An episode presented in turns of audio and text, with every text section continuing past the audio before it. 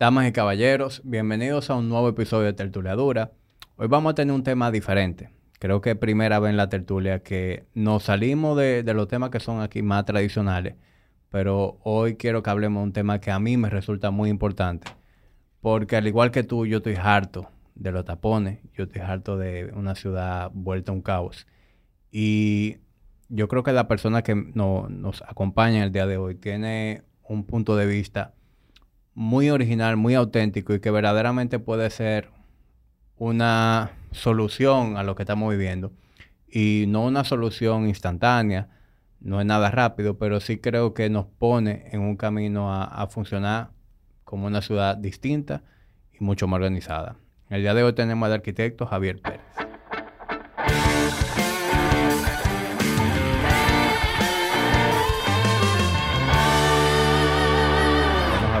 Bienvenido, viejo. Muchas gracias. Gracias por acceder a esto tan rápido. Literalmente coordinamos fue, fue antes de ayer. no puedo resistir esta invitación. O sea que muchas gracias, Y más el tema eh, es importante para mí. O sea que, vamos a darle. Bueno, varios temas. Sí, lo que, lo que, tú quieras, pero... Tú sabes que yo, eh, bueno, no, nos estamos conociendo ahora. Yo siento que te conozco porque tengo ya varios meses viéndote a través de, las redes de, de Antonia. Sí. Y no, yo sabía, tenía una idea de, de, quién tú eras, sé que tú eras arquitecto, pero no, para serte sincero, no te conocía como a, profundidad. Y bueno, John Paul Garrido, que es un, fiel escucha y amigo de la tertulia, Me, me estuvo hablando sobre ti y, y ahí entonces yo me antojé de, que tú vinieras y, conversáramos ya a mayor profundidad sobre eso. Bueno, em, bueno, gracias. Gracias eh, a Jean Paul también. Eh, creo que él me mencionó un poco de tu preocupación sobre la ciudad y querer, querer entender un poco sobre los temas que, que afectan la ciudad y, su crecimiento, el diseño de ellas. Es un tema muy variado, muy extenso, pero nos toca a todos. Sí, lo bueno es que hoy tú y yo no lo vamos a resolver, pero por lo menos tenemos suficiente tiempo para, para conversar sobre eso. ¿Quién sabe? Quizá podemos sacar una buena idea de aquí. Sí, o, quizá llegue a los oídos correctos. Correcto. Yo estuve viendo el, el proyecto de trazado, le llaman. Que es un proyecto que, si no me equivoco, tiene algunos dos años o un poco más. Sí, por ahí, por ahí. Trazado arrancó como, como una peña de arquitectos, pensando que aquí se puede eh, proponer algo que fuera es sencillo, que como tú doblas una calle, que como tú incorporas eh, el arbolado a una acera, cómo se elimina quizá parqueo en retroceso simplemente para liberar esa fachada comercial. Y lo, nos pusimos a, nos juntamos fuera, unos viajes de suplidores. Em, ahí originalmente estaba Rafa Selman, Dante Luna, José Marión, Carlos Aguilar. Y hablamos muchísimo, nos juntábamos aquí ya después de su viaje con esas ideas que se quedan grabadas.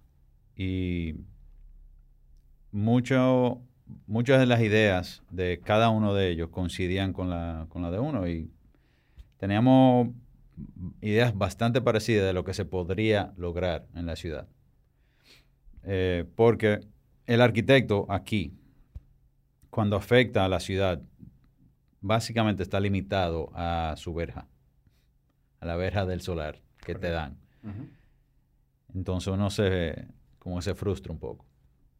las torres de aquí, que es lo que en Santo Domingo, de lo que más se construye, son ciudades, todas, eh, todo contenido ahí adentro. Sí, como que su propio ecosistema. Ajá, exacto. Tiene seguridad privada, tiene planta de tratamiento, tiene planta eléctrica, tiene todo. Y ahí adentro ya las amenidades se han ido, eh, hay alguna torre que tiene hasta salones. Sí, yo, yo, he visto torres que tienen hasta supermercados dentro. Imagínate.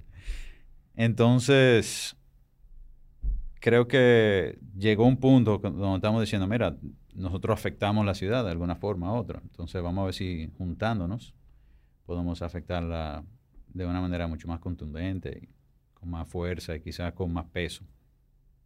Se fue formalizando esa relación y esas reuniones esa junta.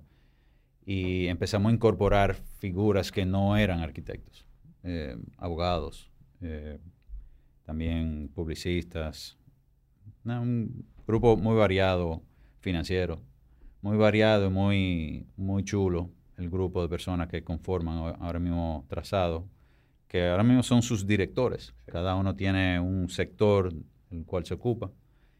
Que creo que es lo más inteligente, porque al final, si tú quieres que eso llegue a la realidad, tiene, tienen que haber personas de, de, esas áreas que son igual de importantes para que eso se haga realidad. Así mismo, así mismo. Que uno no, no nace sabiéndolo todo, obviamente. Los arquitectos, aunque podemos diseñar cualquier cosa, eh, nos nutrimos en base a, los clientes y a, sus operaciones. Entonces, bueno, eh, todos estos compañeros y socios que tenemos fueron informando un poco cómo debería ser trazado.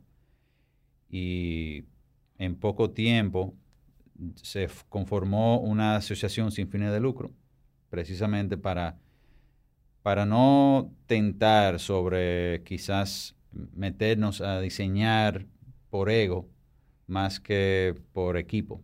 Entonces, eh, siempre lo tenemos muy claro eso. Eh, la idea no es, no es firmar. La idea es que se haga y que mejore la, la calidad de vida y el bienestar de los ciudadanos de Santo Domingo. Estamos concentrados en Santo Domingo aunque se ha hablado de alguna zona turística, lo hemos conversado, de hecho hasta con el mismo gobierno, pero no es algo que estamos persiguiendo. De hecho, estamos concentrados principalmente en la ciudad de Santo Domingo. Ok. Yo vi que ustedes se han reunido con, funcionarios. Eh, sí, sí. En la foto vi a, la, alcaldesa Carolina Mejía. Sí.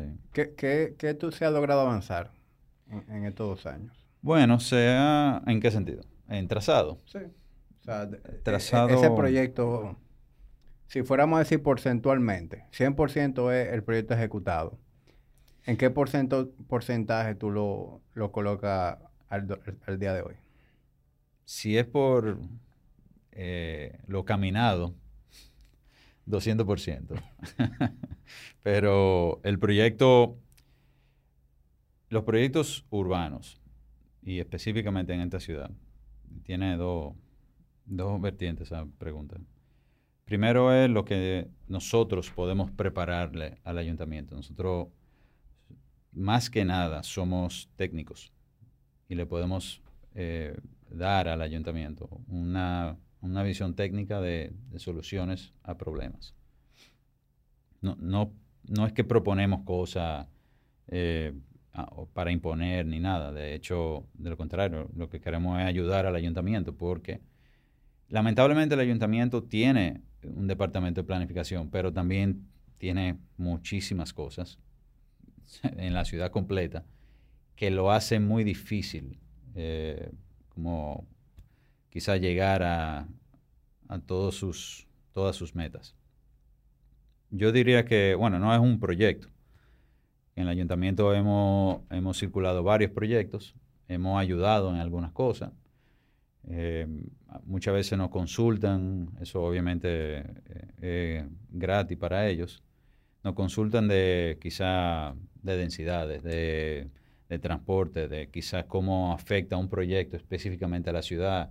Y hemos hecho análisis de, de cómo quizás podría mejorarse una zona u otra, o qué impacto tendría por ejemplo, poner las calles de una vía, ¿entiendes? Pero no somos los únicos. Nosotros simplemente somos consultores. Em, tenemos un convenio firmado con el ayuntamiento em, y tenemos muy buenas relaciones con ellos. Hablamos bastante, pero son demasiados proyectos, honestamente. Eh, actualmente nosotros llevamos un proyecto que, es importante, eh, que es la, la Cutamé Ricard. Ese proyecto todavía está en fase proyecto, pero se ha discutido bastante, se le ha llevado a muchas organizaciones, no solamente el ayuntamiento. Em, pero es, cada vez que uno va a intervenir a la ciudad, es muy complejo el, los cotejos que tú tienes que llenar. No se limita a que, bueno, planteé un proyecto, toma. Hay un, hay un sinnúmero de capas que a uno mismo no se imaginaba. Claro. Y más, eh, yo no diría que aquí hay una burocracia eh, que, te limita mucho. Yo creo que está armado de la forma que está armado para ayudar a que algunas partes del gobierno funcionen de la manera que tienen que funcionar, porque si no sería un caos. Eh, sin embargo, hay demasiadas instituciones donde tú tienes que ir y no necesariamente se comunican una con otra. Yo no estoy diciendo que, que, seamos lo único en el mundo, que somos así, o sea, la burocracia es burocracia en toda parte. Sí. Eh, pero aquí he notado que es sumamente difícil como conectar los puntos. Entonces nos no tocó ese trabajo, de, hacer esas conexiones. Sí. Y me imagino que hay también eh, obstrucción en, en alguno de esos puntos. Mira, sí, puede ser, puede ser, pero la mayoría de, las instituciones están muy abiertas. A nosotros, digo, primero porque no venimos con una banderita privada. Nosotros somos enlace con el sector privado, pero no estamos representando el sector privado. De lo contrario, lo que estamos es objetivos y estamos diciendo, mira, este del sector privado quiere hacer algo aquí, eh, cae dentro de tus posibilidades de que se acepte o ponle tú las condiciones y así, ese, esas comunicaciones nosotros las facilitamos. Eh, pues, son una especie de consultores fuera de nómina. Sí, somos precisamente, no, es completamente gratuito, eso es pro bono. Sí, por eso te digo, consultores fuera de nómina. Sí, sí, sí, pro bono full. Y, o sea, eso es desgastante, te estoy diciendo sincero, porque aparte de eso tenemos, cada uno tenemos nuestra oficina. Me lo puedo imaginar. Y, eso me lleva a mi próxima pregunta. ¿Qué te, qué te, qué te crea ese deseo de, aportar a la sociedad de esa manera? Bueno. Yo sé que tú vienes de una familia de, arquitectos. Sí, sí. Eh, que tú no sé si eran tus abuelos o bisabuelos, eh, eran dueños de terreno.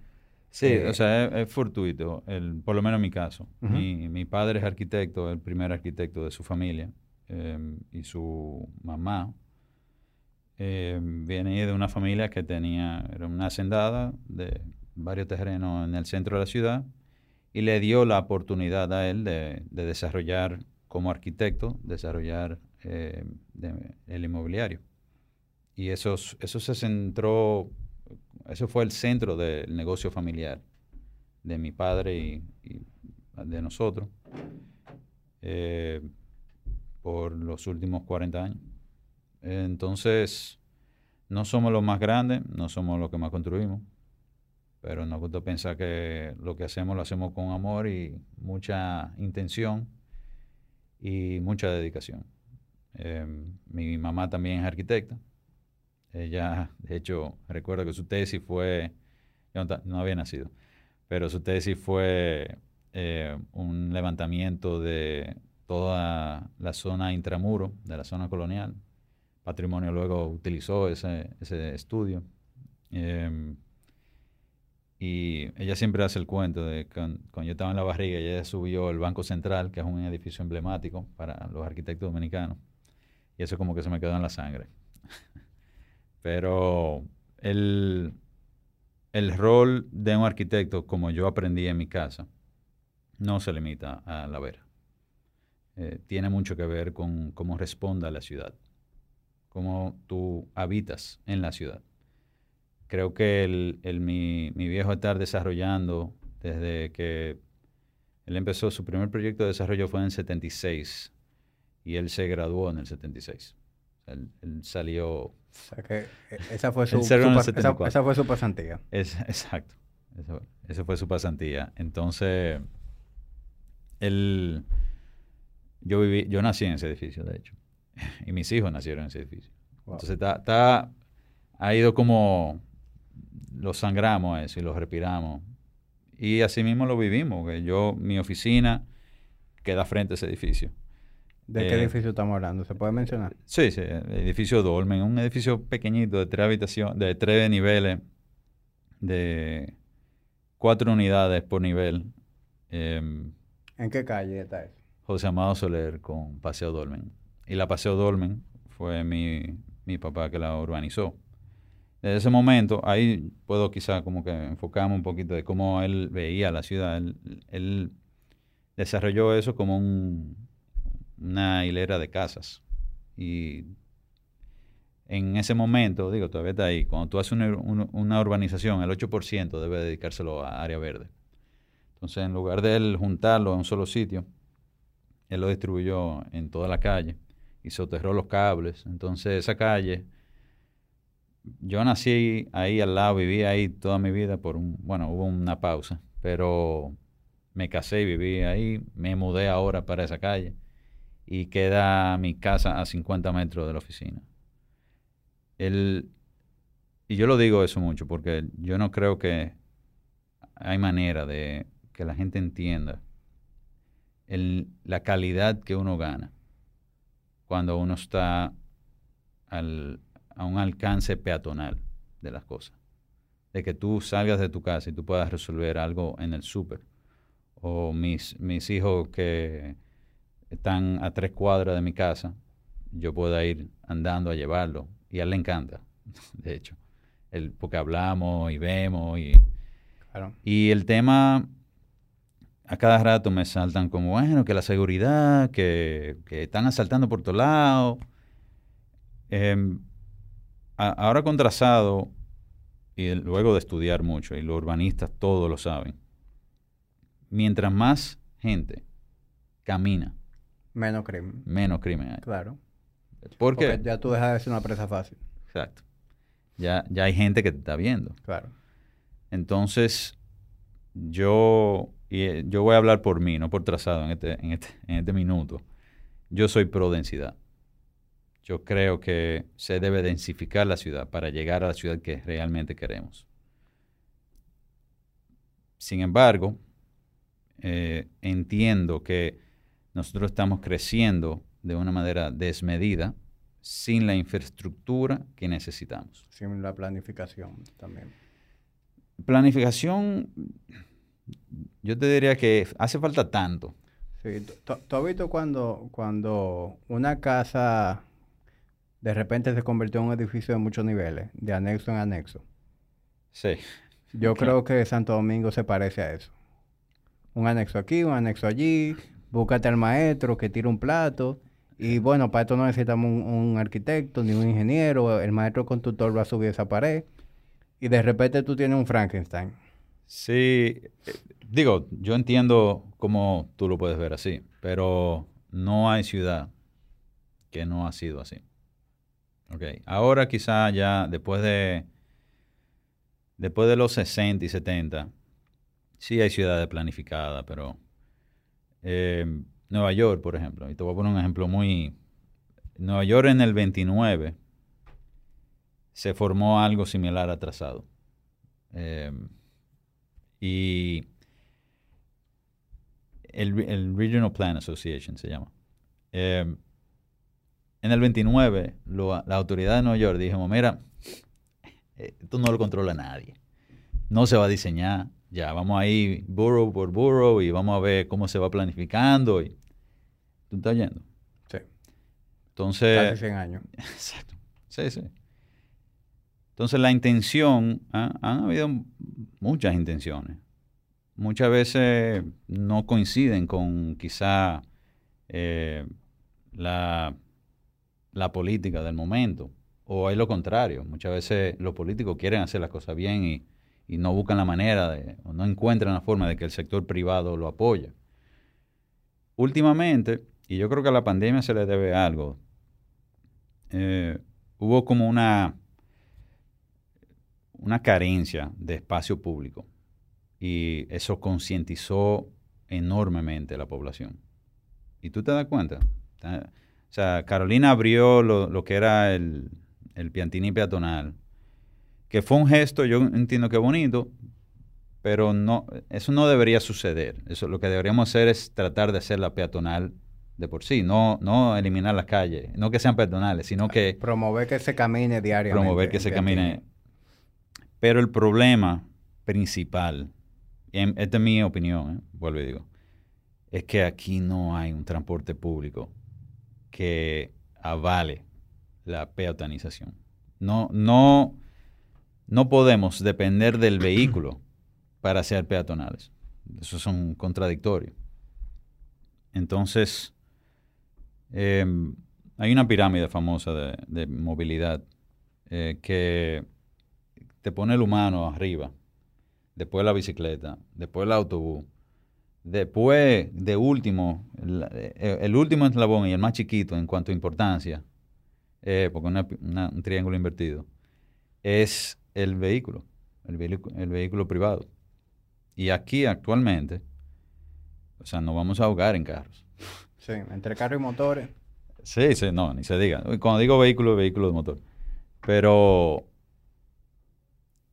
cuando el dominicano entienda que, que, uno es rico cuando no tiene que usar su propio vehículo, cuando puede usar el transporte público, ya ahí vamos a llegar donde yo, yo ahí digo que llegamos como sociedad, llegamos a un punto, a, otro eslabón, ya, es otro, otro escalón.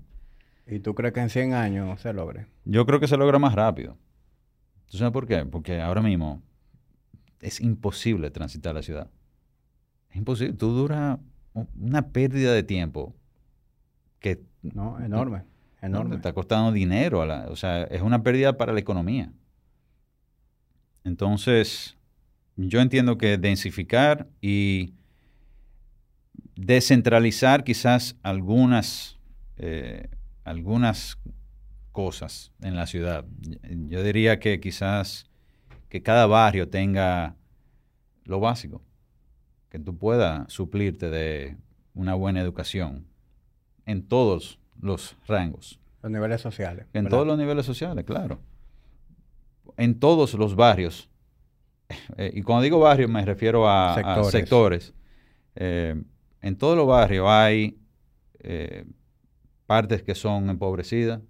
Arroyo Hondo está igual que, que Piantini, que lo tiene atrás del Claret, está al lado de la 27 de febrero. en todas las zonas tú te encuentras con las mismas condiciones. Tiene zona muy buena, zona media y zona baja. Entonces él... Yo creo que eh, el único lugar donde no ocurre eso es en Casicasgos, creo. Y bueno, cruzaste a Luperón y está en Herrera. Eh, es, también un tema de escala. Del otro lado del parque, ¿cómo tú estás? Hay, hay muchísimas condiciones eh, en la ciudad. Pero digo, si los Casicasgos, debo decir, eso y, y Julieta. Son, bueno, Julieta está en los praditos, pero hay sectores que se ha preservado bastante bien por bueno o malo, eventualmente eso eh, crecerá y, crecerá verticalmente porque ya lo requiere, porque ya no hay detractores en, los sectores. Em, que yo no tengo, eh, no tengo opinión como ni pro ni en contra de preservar sectores o no. Yo creo Cuando tú hablas de preservar sectores, tú te refieres a, que se mantengan normas de, por ejemplo, no construir edificios, no comercializar. No, no tengo... Yo creo que cada sector es, distinto. Sí debo decir que la ciudad de Santo Domingo tiene la misma población que Madrid. Y Madrid tiene una extensión bárbara. Pero... Y es descentralizada. Pero tiene un transporte público increíblemente eficiente y tiene un nivel de peatonización bárbaro. O sea, allá se camina para todos lados. Entonces, la ciudad debe descentralizarse, pero descentralizar los sectores para que todo el mundo pueda conseguir todo en todos los sectores. Y no necesariamente tener que cruzar la ciudad completa para ir a buscar algo. Entonces, o a llevar a tu niño a la escuela. Eso tiene también mucha vertiente. La, escuela podrían quizá proveer transporte privado. Yo sé que la American School tiene un sistema que, a mí me encanta. Eh, recoge a los niños a un punto. Sí, sí. Mi, mi hermana eh, tiene sus hijos en el American. Y eh, bueno, ella ahora vive en Isabel Villa. Está ahí mismo. pero, en, un momento ya estuvo viviendo en el centro de la ciudad y había una opción de, recogida en el, en el preescolar, Kids sí, ¿qué se llama? Así mismo. Eh, y era bastante práctico eso. Eso es lo ideal. O sea, nosotros tenemos que empezar a pensar de que hay que montarse en autobuses. Ahora, las condiciones del autobús están tan buenas. Yo diría que los corredores que se, que se crearon ahora, Núñez, Churchill, tiene, tiene autobuses buenos. Y tenemos que tratar de impulsar más el uso para que sea sostenible hacerlo. Y mientras más gente lo usa, mejor autobuses vienen por ahí. Y mejor el sistema de transporte. Pero el sistema de transporte colectivo, ese es el fin. Ese, ahí es que tú llegas como transporte, ahí es que tú llegas donde tú tienes que llegar. Pero ahora mismo en, todavía concho. Y digo, es, es una manera muy eficiente de, transportarse en la ciudad, pero estamos transportando seis gente en un vehículo de, cuatro pasajeros y son carros. O sea, en un autobús se transporta 40 gente.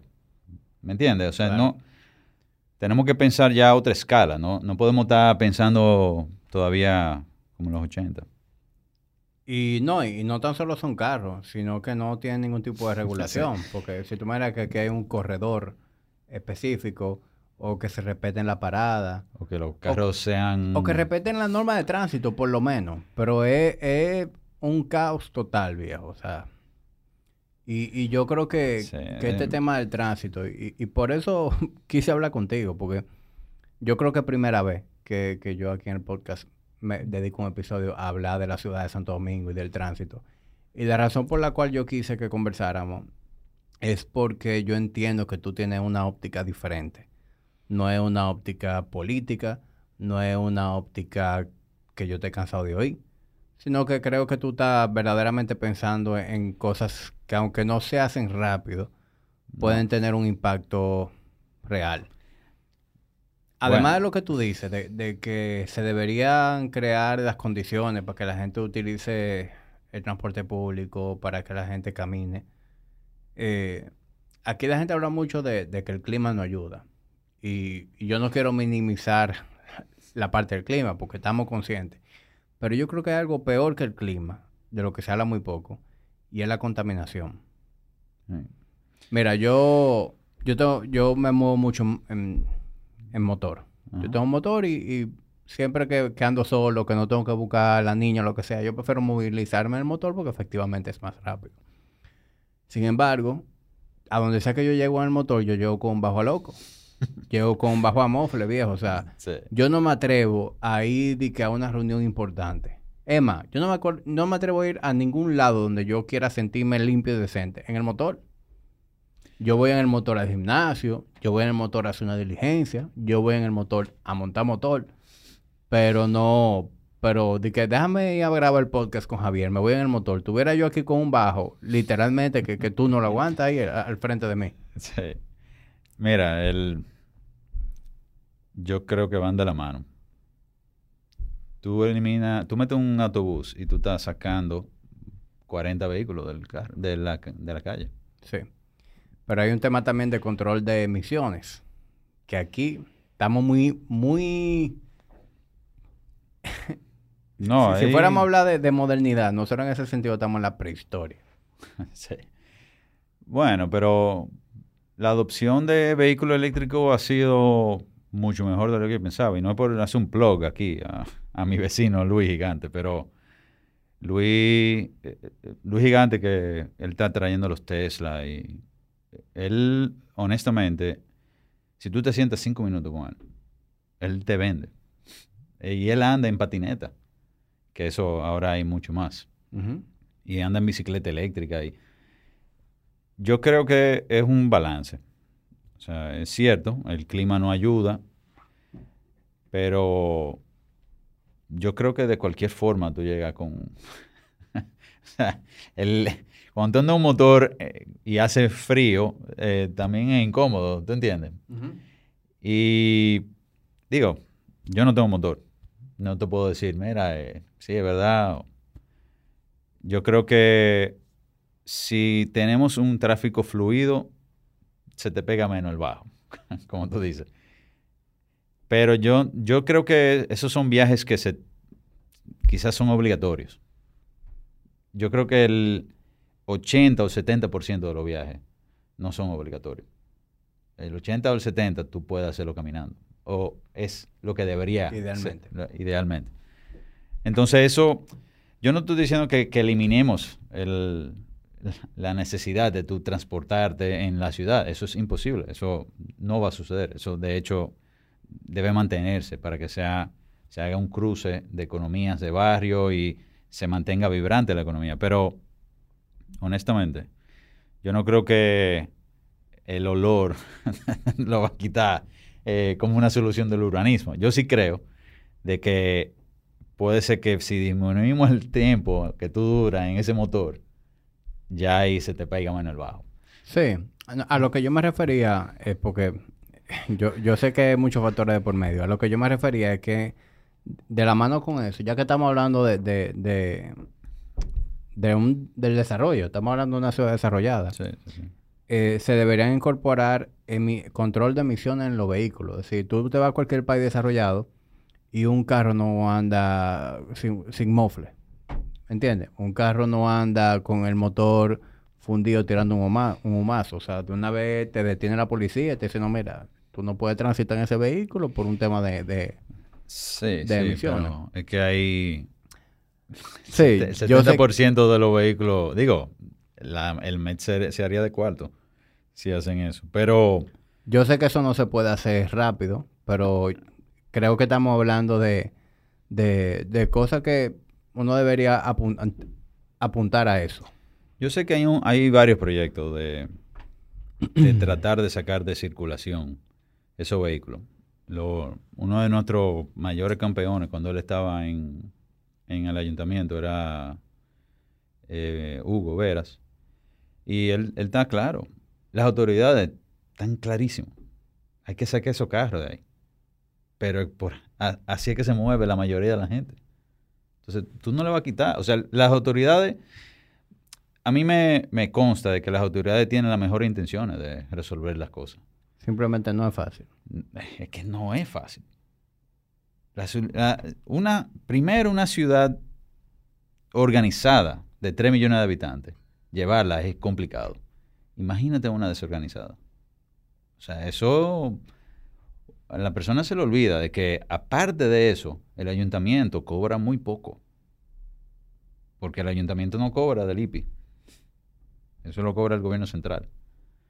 Y no, no es para que le quiten eso al gobierno central, porque también lo necesita. Somos un país que, no somos ricos en petróleo y que quizás el turismo nos ayuda muchísimo, pero mira, el, el país necesita cada centavo que tiene.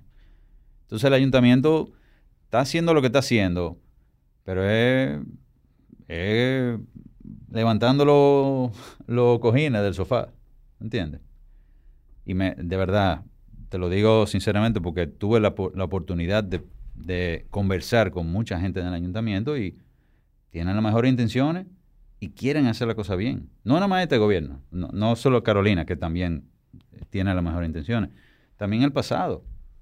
O sea, siempre ha sido así. El, tema es que el, ayuntamiento, por ley, ya carece de, mucha fuerza política y eh, de recursos. De recursos. Yo creo que hay que, hay que apoyar a la alcaldía, hay que apoyar, aunque sea, yo creo que también están, están intentando de cualquier forma. El tema de parquearte bien, que lo, le han dado duro en las redes. Sin embargo, lo tienen que probar. Tienen que probar poner las vías de, de, las calles de una sola vía. Tienen que probarlo. ¿Por qué? Porque no se puede con el caos. La, ciudad está intransitable. Hay que hacer por lo menos el intento de resolver las cosas. Y esos son recursos. Todo eso son recursos que se tienen que implementar. No funciona. Dale para atrás. Pero tampoco hinchale cosas a ella o a ellos por eh, tratar de hacer esas intenciones. Em, eh, está de los dos lados. Me ha abierto un poco los ojos. O sea, que mira, el gobierno no es un desastre. Te ha creado un, nivel de conciencia diferente. No, yo creo que también todo el mundo tiene que estar consciente de que, mira, e, esto es un caos.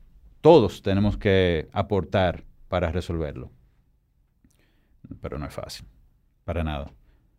Em, sí creo que la planificación de una normativa, una normativa que, que ponga las reglas claras en los desarrollos, en las zonificaciones, en casi todo lo que es de permisología, que cuando las reglas están claras es mucho mejor. Y muchas veces, ahora mismo, no es tan claro.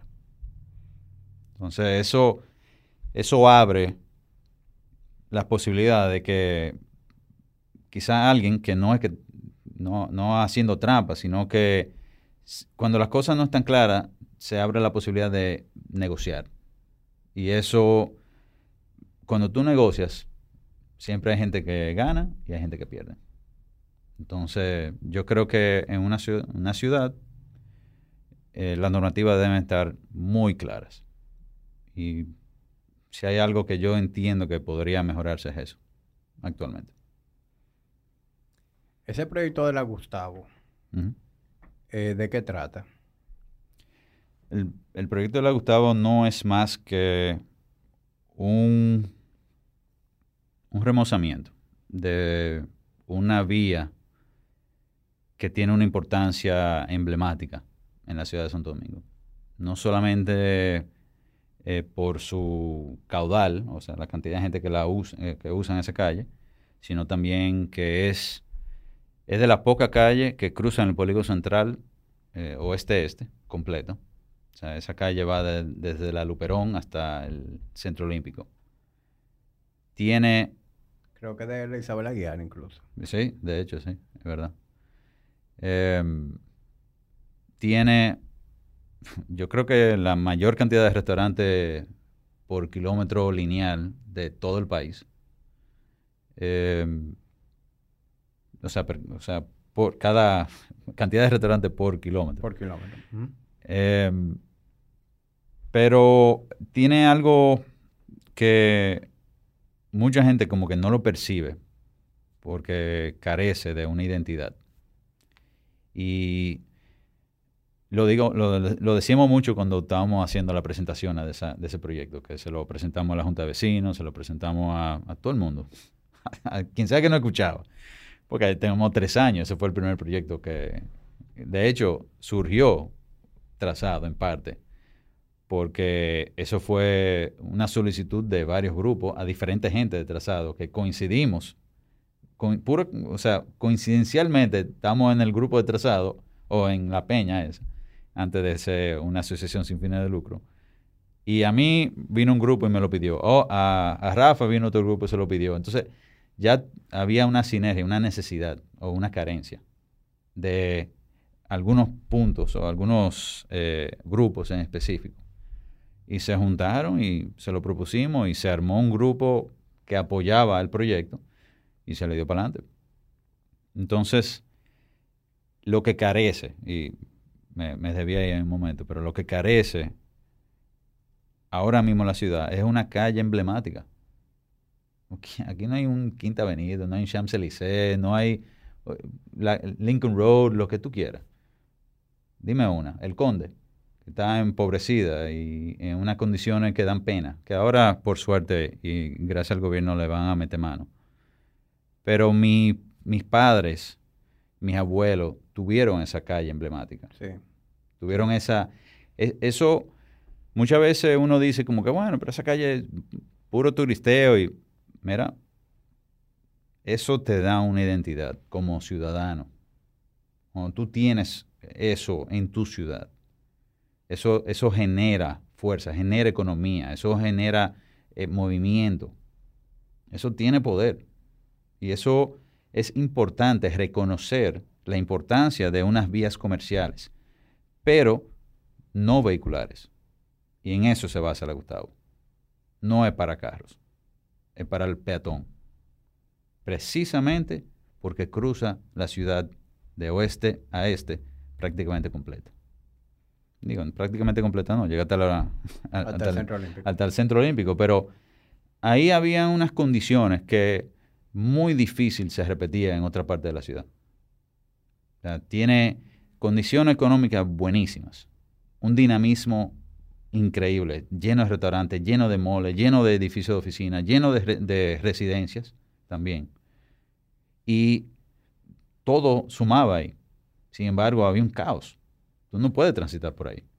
Entonces, el primer, la primera orden es, vamos a eliminar los, los vehículos en retroceso. Que en una vía de una dirección, eso prácticamente, si tú tienes vehículos en retroceso de lado y de lado, tú estás bloqueando dos vías, o dos carriles, perdón, de, de un, una calle que son de dos carriles. La Gustavo es actualmente de dos carriles.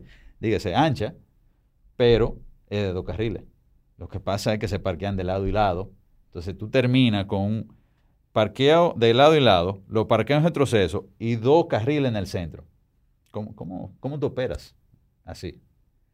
Entonces lo, lo, que se hizo fue que el, el, área de rodamiento de un vehículo se reduce de 4 metros, 420 que tenía, se reduce, digo, en averaje a lo largo del octavo, uh -huh. eh, se reduce a, a 320, eh, 310, perdón, y 340, para que quepa un autobús, 350.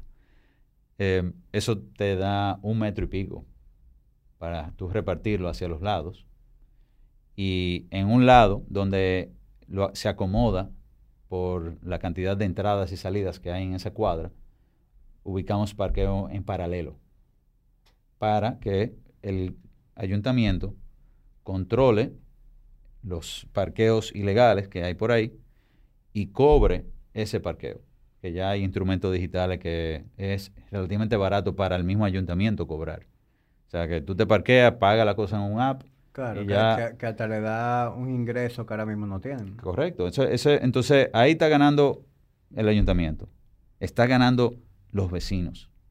Porque tú estás controlando y tú estás abriendo el, la posibilidad de que caminen por ahí. Sí, no, eso está interesantísimo, porque le da pluralía, 100%. le da tranquilidad. Completamente. Le da esparcimiento. Estamos arbolando también. ¿Estamos? estamos sembrando árboles a lo largo de la Gustavo. Entonces, eh, tenemos un plan de arbolado que va en línea con el plan de arbolado de Santo Domingo, del ayuntamiento, que lo establecieron. Eh, ampliando las aceras, cambiando la materialidad, poniéndole eh, pavimento podotáctil, o sea, para, para no videntes. Y dándole un poco las condiciones, no, las condiciones que no, no tienen condiciones. Las, las, aceras de Santo Domingo no tienen condiciones. Si es que hay aceras. bueno, exacto. Hay mucho, y digo, el ayuntamiento está ahora arrancando un proyecto grandísimo de acera. Eh, y yo creo que lo van a hacer bien. Eh, si bien es cierto que no están ampliando aceras, por lo menos están arreglando algunos pavimentos y poniendo eh, superficies de calidad, se van a quedar cortos porque la envergadura de lo que tiene que hacer el ayuntamiento o el gobierno central, eh, en su defecto, es mejorar todas las aceras y es soterrar todos los cables y es suplir agua, eh, o sea, eh, alcantarillado a toda la ciudad. Ya estamos en, en el 2022 y todavía está el centro de la ciudad con un drenaje sanitario que va a filtrante y que a 50 metros está tu pozo. O sea, eh, son condiciones que eso va a explotar eventualmente. ¿Qué, ¿Qué, acogida ha tenido la propuesta hasta ahora? No, muy buena, muy buena, muy buena acogida. Y la Junta de Vecinos está interesada, hay mucha, mucha gente interesada. Digo, se tienen que alinear muchas instituciones. Solamente con decirte, la CAS, Obra Pública, ayuntamiento, eh, Intran. Dime, o sea, ya, ya te, te acabo de nombrar cinco. De esas cinco, tú tienes que coordinar con todas y verificar que todo cumple. Y eso, eso toma tiempo. Yo creo que se, creo que se hará. Yo creo que se hará. Y eventualmente eso eh, no, está en, está en estudio. Vamos a decir que tengo esperanza de que se dé.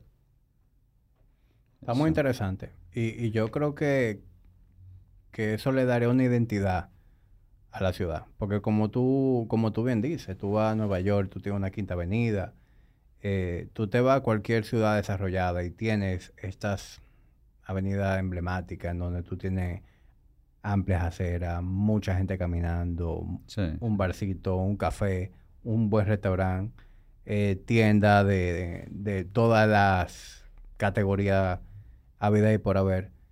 Y, oye, algo así sería muy chulo. Estamos hablando de un conde en esteroides, Sí. Digo, pero espérate. sin dejar de remozar el conde. Exacto. Porque es que el- eh, lo que quizá no, no está claro es que eso debería ser un piloto.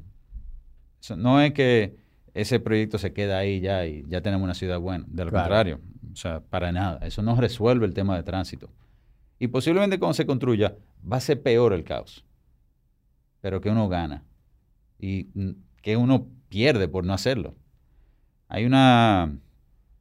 Hay un término eh, en la economía que es el costo de oportunidad. Tú no, puedes, tú no puedes dejar de hacerlo. Porque el no hacerlo es demasiado costoso. Entonces, yo creo que, o sea, la Gustavo es un, un proyecto y así como es, hay otros en la ciudad que nosotros estamos planteando de la misma categoría con quizás algunas, eh, algunas cosas distintas por la ubicación donde está. ¿Qué, qué otros proyectos igual de interesantes tú puedes compartir? Porque imagino que hay algunas cosas que, que tú no... Yo, Gustavo, no, no es que podía hablar mucho de eso, pero él, nosotros estamos, nos interesa eh, mucho eh, estudiar los pares viales de la ciudad. Entendemos que hubo una intención en un momento de, revisar eh, los pares viales eh, por el ayuntamiento.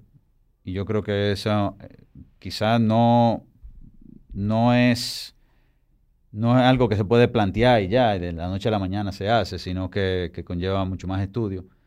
Pero entiendo que, para poner un ejemplo, o sea, que la Máximo Gómez y la Tiradentes sean de una sola vía. Para decirte un ejemplo. Eso, del punto de vista de, de una ciudad, ahora mismo tú lo ves y tú dices, es un disparatazo. Pero puede ser que funcione. Yo no lo veo disparatado. Bueno, pero hay mucha gente que tiene mucha opinión. Entonces, eh, yo, yo entiendo que ese tipo de intervención es lo que estamos diciendo ahorita. O sea, si tú coges y no haces nada, tú estás perdiendo. Hay que probar. Tú tienes que pullar constantemente. Es, una, es un animal. Tú, ti- tú tienes que meterle acupuntura por todos lados para ver por dónde opera mejor. Sí. Entonces, Yo, yo creo que eso es una, una gran parte de la ecuación a la hora de determinar una solución a- al tránsito actual. sí, no, sin irnos muy lejos, sí. definitivamente aquí hay avenidas que hace más sentido ponerla de una vía. Y otra cosa es también eliminar tantas intersecciones. O sea, tú vas a cualquier ciudad desarrollada y tú no estás doblando en cada esquina. Y tú andas en, un, en una autopista y tú, si, tú esperas que llegue un retorno. Aquí la gente quiere doblar donde sea, aquí la, la gente quiere doblar en U en donde sea. Aquí la gente no respeta ni los puentes peatonales, viejo. Viejo, aquí la gente cuando va a un restaurante entiende que debe apiarse en la puerta del restaurante. Dime. De hecho, eh, para mí uno de los principales problemas de los restaurantes de Santo Domingo es precisamente los parqueos. O sea, busquen parqueo. Y de hecho, la normativa que no se ha firmado actual tiene una, una regla excelente a los restaurantes, para tener un permiso de operación, tienen que asegurar un parqueo para sus comensales, la capacidad real de sus comensales en un radio de menos de 200 metros, sea en su propiedad o en una que ellos se pongan de acuerdo. Eso, o sea, eh, yo me encuentro eso genial. No genial, no. Eso resuelve el tema de estacionamiento de los restaurantes, que es un caos. Un caos. Un caos. ¿Por qué? Porque los restaurantes resuelven el tema de los vehículos con un vale. Con un vale. ¿Y dónde se parquean los vales? Donde sea. Entonces, eso, tú resuelves dos cosas ahí. Uno es, se organiza el tema de los estacionamientos de los restaurantes. Lo segundo es que tú pones a la gente a caminar. Tú te vas a parquear en ese parqueo y tú vas a caminar y lamentablemente quizá el ballet va a estar ahí todavía, pero va a disminuir su trabajo, lo cual tampoco es malo. O sea, yo creo que es de ganar, ganar. Esa normativa, yo no sé si la van a firmar, no sé si la van a firmar con eso. Yo, sé que, yo sí sé que eso estuvo por lo menos pensándose en su momento. Pero ese tipo de intenciones son excelentes. Sí, lo que pasa es que conlleva un cambio cultural. También, claro. Nosotros, 100%. nosotros nos vamos de viaje y a donde tú viajas tú no tienes ningún problema en irte caminando de tu hotel, en coger un Uber de tu hotel, en si vas en tu carro parquearte donde sea posible y caminarte al restaurante. Con tu lluvia. Correcto. Y con todo el calor. Sin embargo, aquí nosotros estamos mal acostumbrados porque aquí todo el mundo quiere parquearse, como tú dices, eh, llegar a la puerta del restaurante, eh, nadie quiere caminar y, y todo se lo achacamos al tema de la delincuencia, pero como tú bien dices, una, algo que incide mucho en la delincuencia es el hecho de que nadie camina. Así mismo. Óyeme, si, si, si en esta avenida solo caminan dos gatos, pues adivina qué, eh, se convierte en una presa fácil. Y como solo caminan dos gatos, pues es más probable también que el gobierno se descuide a la hora de mantener la iluminación eh, funcionando, a la hora de mantener el, patrulleo policial, porque ¿para qué tú destinar recursos a algo que nadie está usando cuando hay tantas necesidades? Y, es que, aunque tendría que estar lleno de policía toda la calle para uno poder proteger, eso, eso es imposible. Lo, lo mejor que tú puedes hacer es preparar las condiciones para que no ocurra el crimen. Pero el crimen es, eso es un, solo vertiente eso, eso no, es, todo. Yo lo que creo, es un trabajo muy arduo que hacer. de todos, de todo el mundo, eso no todos, Todos tenemos que, que, sumarnos a eso. Pero yo creo que así como aquí agarramos a, los embajadores, a los influencers, eh, influencers por cualquier razón, sea porque tienen muchos seguidores en redes sociales, sea porque son populares en los medios de comunicación, lo que sea. Porque tienen podcasts que son populares también. Correcto. Eh, así como lo usamos por una campaña de, de ponerlo a bailar una musiquita dominicana, cosas que son muy lindas, pero no tienen ese impacto. ¿Por qué no hacemos que caminar sea algo cool de nuevo? Óyeme, agarra a toda esta gente que tienen influencia, ¿verdad? Que tienen relevancia mediática. Y vamos a crear una campaña, pero una campaña no de un mes, Vamos a crear una campaña constante de caminar. Oye, yo soy una gente que ah, yo me sumaría encantado a eso. A mí me encanta caminar. Una de las cosas que yo más disfruto cuando viajo es caminar. Incluso yo tengo la cultura de caminar aquí. Yo camino en el mirador todos los días. Yo por, tengo la suerte de que vivo cerca del parque y yo todos los días salgo a caminar. Y cualquier diligencia que yo pueda hacer caminando, la hago. Pero para eso tiene que haber también un transporte público eficiente. A mí me encantaría poder irme. Yo todos los días tengo que atravesar la ciudad. Yo vivo en los Casicagos y, y, aunque tengo el gimnasio aquí, yo voy al de Diamond. Es donde paso más tiempo. Y tengo que atravesar la ciudad. A mí me encantaría poder caminar a una parada de un metro y coger el metro y quedarme en la parada de Agora Mall Em, y de ahí voy caminando al gimnasio. Mira, yo creo que, fíjate cómo hay algo que, está muy bien que hizo este gobierno. Eh, digo, no, este y el anterior. Eh, el metro, que es popular y se usa, pero no tiene el alcance que debería tener el metro. ¿Por qué? Porque es una línea limitado, obviamente, porque tiene, eso es lo más caro. Todo lo que va debajo de la tierra es costoso.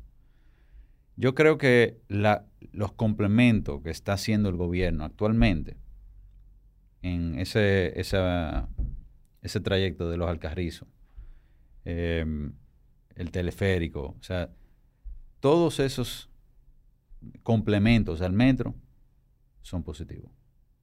Y yo creo que todos los gobiernos, no, no este, sea del PLD, sea la Fuerza del Pueblo, sea el, el PRM, sea, no importa, el PLD, el PRCC, lo que tú quieras, todos deberían comprometerse con ampliar, oye, aunque sea una parada, agrégale una parada al metro. Que en 10 años, o perdón, en 12 años, después que vengan tres gobiernos de eso, vamos a haber avanzado significativamente.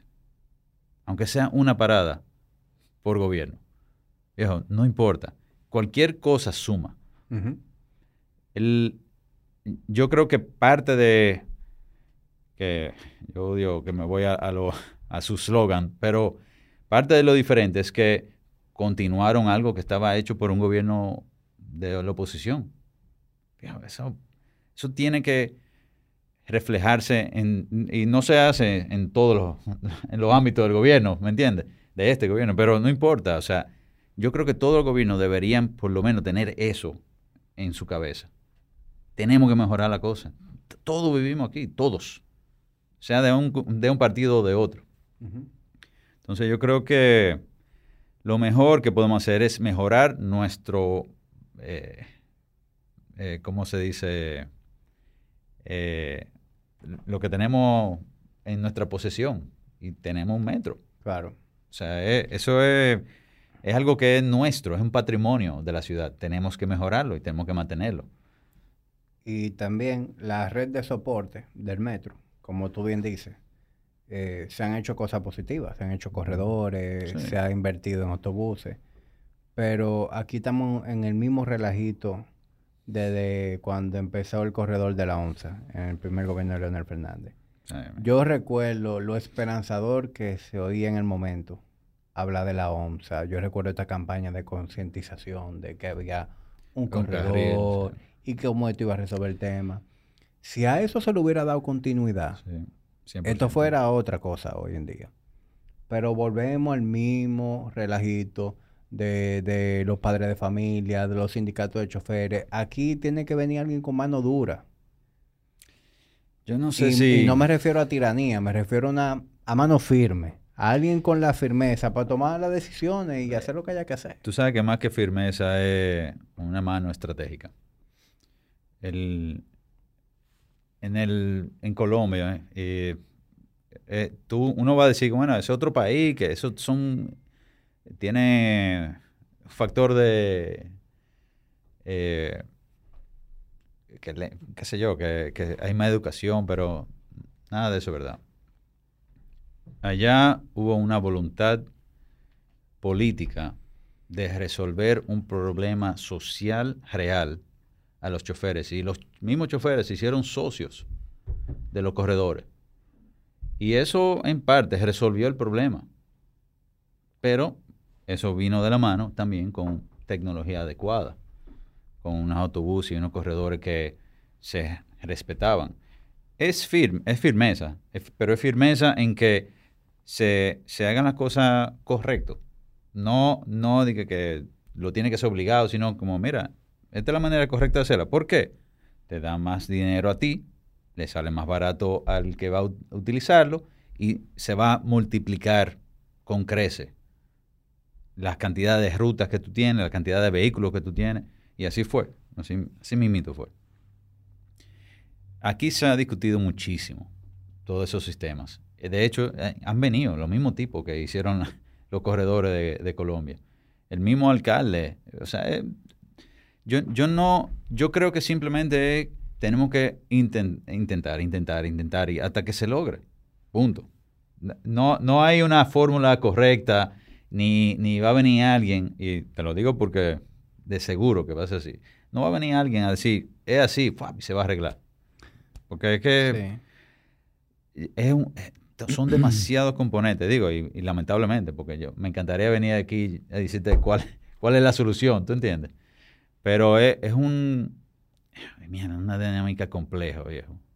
Cuando tú tienes una fuerza tan grande de gente que se tiene que mover, que tiene que entrar a la ciudad, entran 400 mil personas a la ciudad, o sea, por Dios. aquí tiene que haberse un sistema de transporte colectivo que sea eficiente. Ah, yo, no, yo no entiendo todavía cómo todavía estamos yendo al aeropuerto solamente en vehículos y que no hay un, o sea, un sistema de transporte colectivo que vaya al aeropuerto más importante de la zona. No lo entiendo eso. ¿Cómo es que todavía estamos para entrar a la ciudad de ambos lados, la Duarte y, también eh, por las Américas, tú tengas que entrar y durar dos horas? Dos horas, viejo. Tú tienes que salir de tu casa a las cuatro y media de la mañana para eh, tú entrar. imagínate un tigre que de clase. A las 7 de la mañana tiene que estar en el colegio. Tú tienes que salir de tu casa a las 5. Para para que te paguen lo que te pagan. ¿Tú entiendes? Sí, porque se, se, da lo que tú estuviste diciendo, el hecho de que la gente no se mueve en, en su sector, sino que todo el mundo está cruzando de un extremo a otro. Y aunque eso es necesario en, en, ciertas industrias, y eso es hasta beneficioso para la economía, sí deberían crearse las condiciones para que si tú vives en la zona oriental, tú puedas hacer tu vida en la zona oriental. Claro. Eh, para que también, viejo, eh, el interior del país funcione, tenga su propio dinamismo. Porque gran parte también del caos es todas las personas que vienen del interior. Y, y, y cómo esto es, Santo Domingo viene siendo un centro de acopio para muchísimas cosas, porque no hay centro de acopio fuera de la ciudad. ¿Tú sabes cuánta gente habita en el polígono? Eso me lo dijo el otro día el ayuntamiento. 39 mil personas. ¿Tú te lo crees? Yo no me lo creía. ¿eh? ¿Tú pensabas que era mucho más? Claro. Claro, yo también. O sea, y, yo digo, mierda, pero, pero cuando tú te pones a ver, esto se llena de gente en el día. Y de noche, nada. Claro. Hay zonas.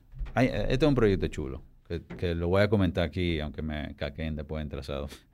Em, hay una zona en, en, la ciudad de Santo Domingo, que no voy a dar tanto, hay una zona específica en la ciudad de Santo Domingo que es puramente comercial.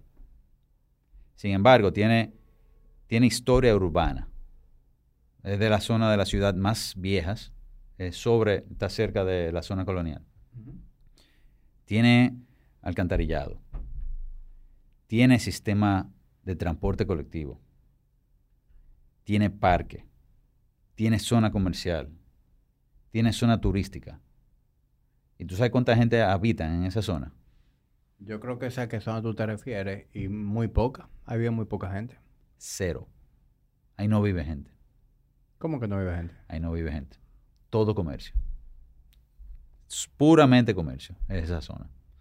Y esa zona, imagínate ahora que tú le digas, no, no tiene ordenanza de desarrollo, y tú abras ese, tú abras ese portafolio y digas, mira, tú sabes qué, yo quiero que aquí se creen unos APP, y volvemos con los APP, pero se crea una app entre el gobierno y desarrolladores privados donde ellos promueven la vivienda social, de lo cual es lo que más carece la ciudad de Santo Domingo.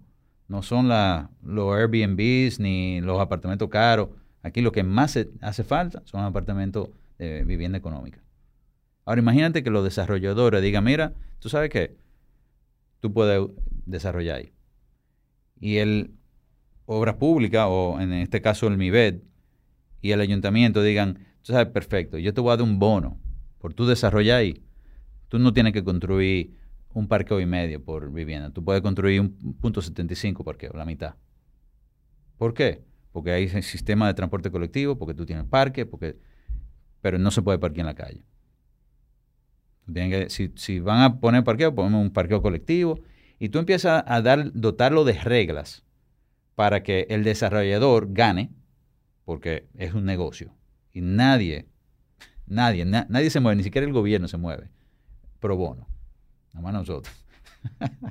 Pero el punto es que tú le das las reglas claras a un desarrollador y abre campo. Y eso, esa zona cambia la, cambia la ciudad de Santo Domingo. ¿Tú sabes la diferencia? O el opuesto. Tú crear una ciudad satélite. A lo cual esa ciudad satélite, su población, tiene que transportarse a la ciudad de Santo Domingo todos los días, ida y vuelta. ¿Cuál tú crees que aporta más a la ciudad? Bueno, la solución es, la primera. Es lo que tú estuviste comentando. ¿Por qué? Esa ciudad satélite también está muy interesante, siempre y cuando tú crees economías que funcionen alrededor de esa ciudad satélite. Allá. Claro. Porque eh, volvemos a lo mismo. Si la gente sale de allá, ¿qué pasa con esa ciudad? No, la gente va a dormir nada más. Exactamente. Tú pierdes una calidad humana.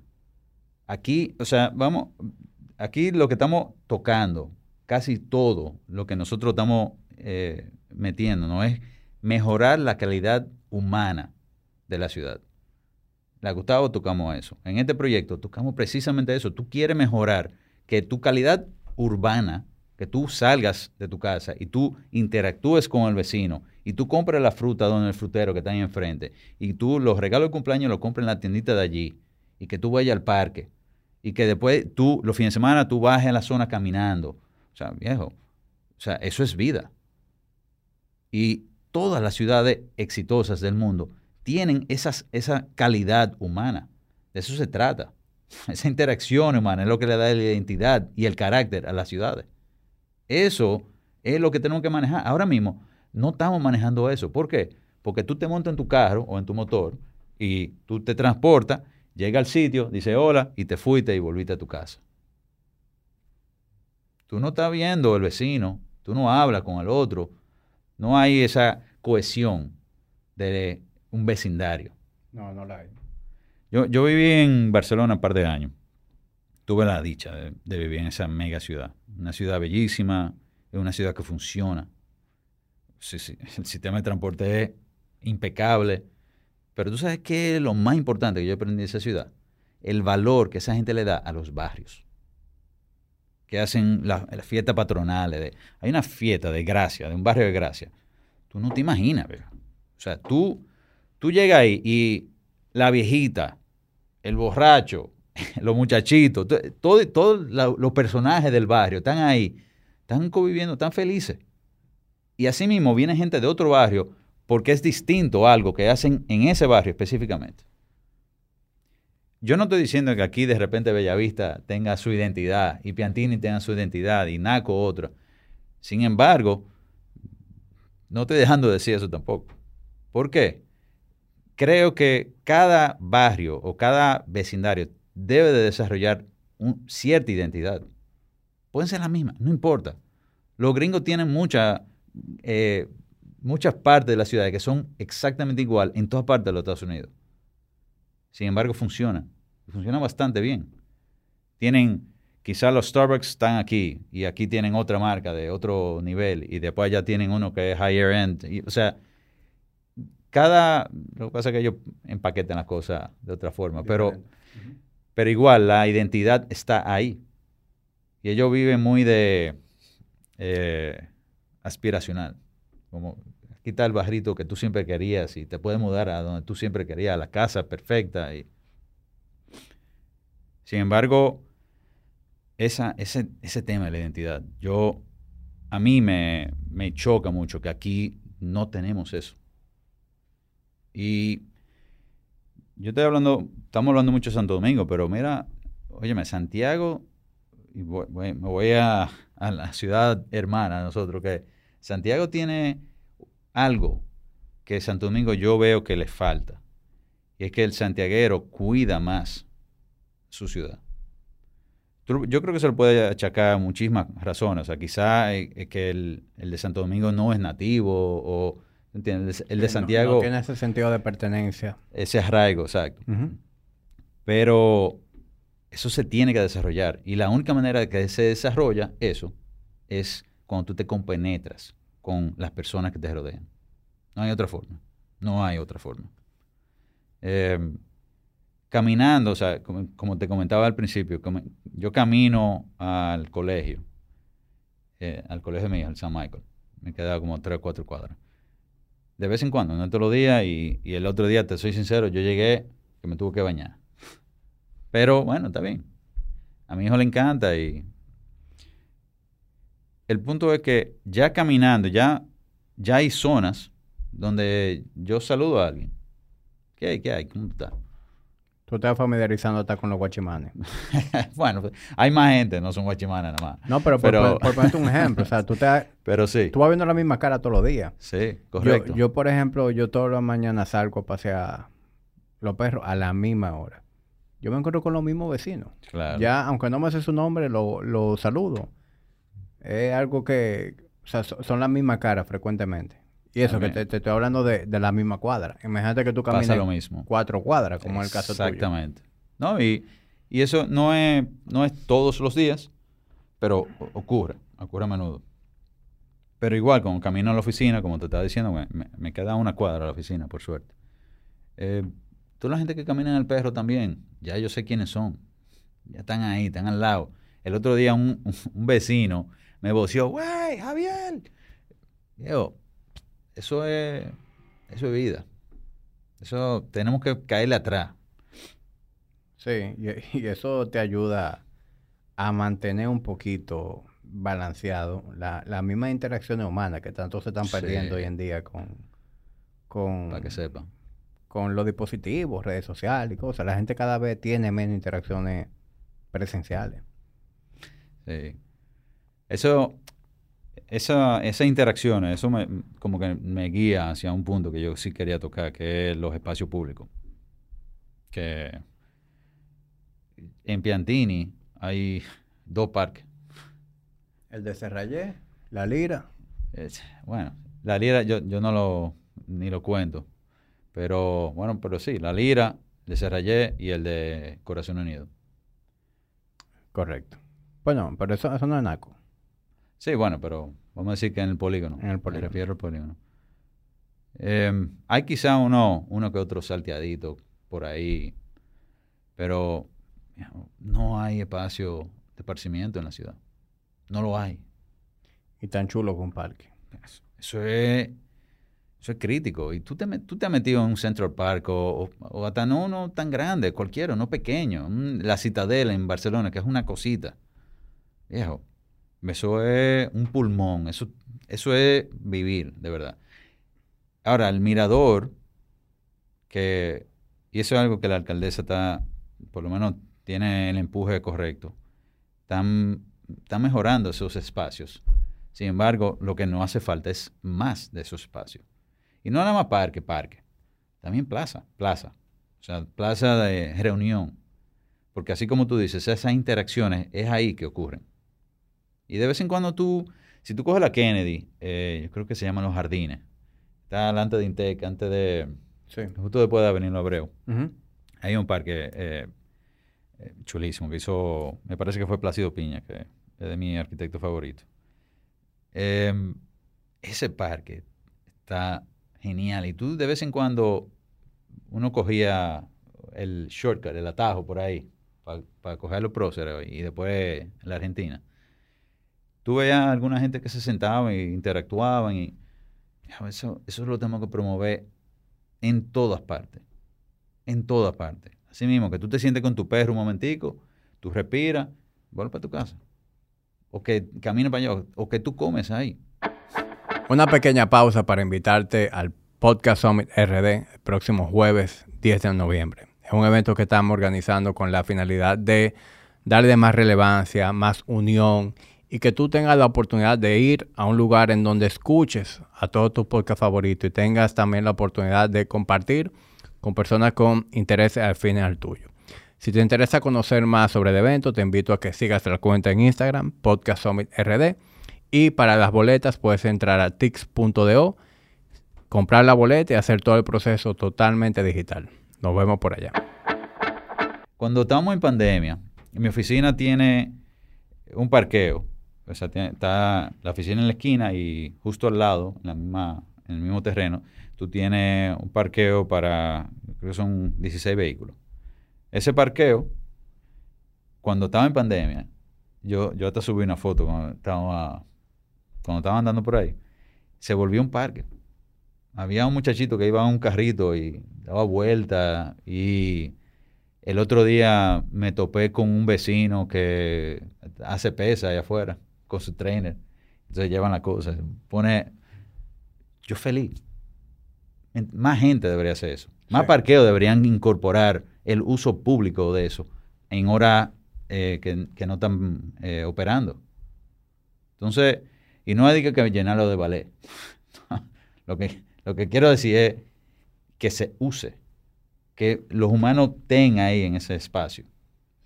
Tú sabes que durante la pandemia, eh, eso, eso fue algo que yo pensé, todito no hicimos esta idea en la cabeza de que íbamos a cambiar con la pandemia. No, después de todo vamos a ser mejores seres humanos, vamos a valorar más esto y aquello. Y bueno, ya sabemos, la mayoría de la gente volvimos a, la misma vaina. pero... por lo menos con los espacios públicos se vio un fenómeno como el que tú indicas.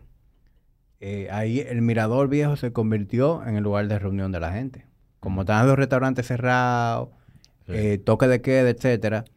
El mirador viejo, cada 200 metros, 100 metros, había un picnic. La gente con su silla requinable, su hielera, usando las glorietas que están ahí. Y eso está perísimo. ¿Por qué la gente no continúa con esa práctica? Tú te, te estás está yendo a un lugar, tú sabes, a, un espacio de, área verde, eh, tú puedes respirar un aire más puro, tú puedes eh, divertirte, pero sobre todo, tú no estás gastando dinero. Aquí todo gira alrededor de gastar dinero. Tú no puedes salir si no gastar dinero. O tú vas a un restaurante, o tú vas a un bar, o tú vas a un colmadón, o tú vas a un cine. No hay ningún lugar donde tú puedas ir con un, con un litro romo tú clavado y bebértelo en una silla como, como tú pudieras hacer en un parque. como, ¿Entiendes? La zona es el único sitio, yo creo que ocurre eso. Eh, porque tiene los espacios. Sí. Aquí, eh, esa, cultura eh, se tiene que impulsar, así como el, del transporte público. Tratar de llevar a la gente hacia afuera. Digo, también se tiene que condicionar. O sea, ¿tú te acuerdas de la marcha? ¿Tú, llegas, ¿Tú fuiste a la bandera?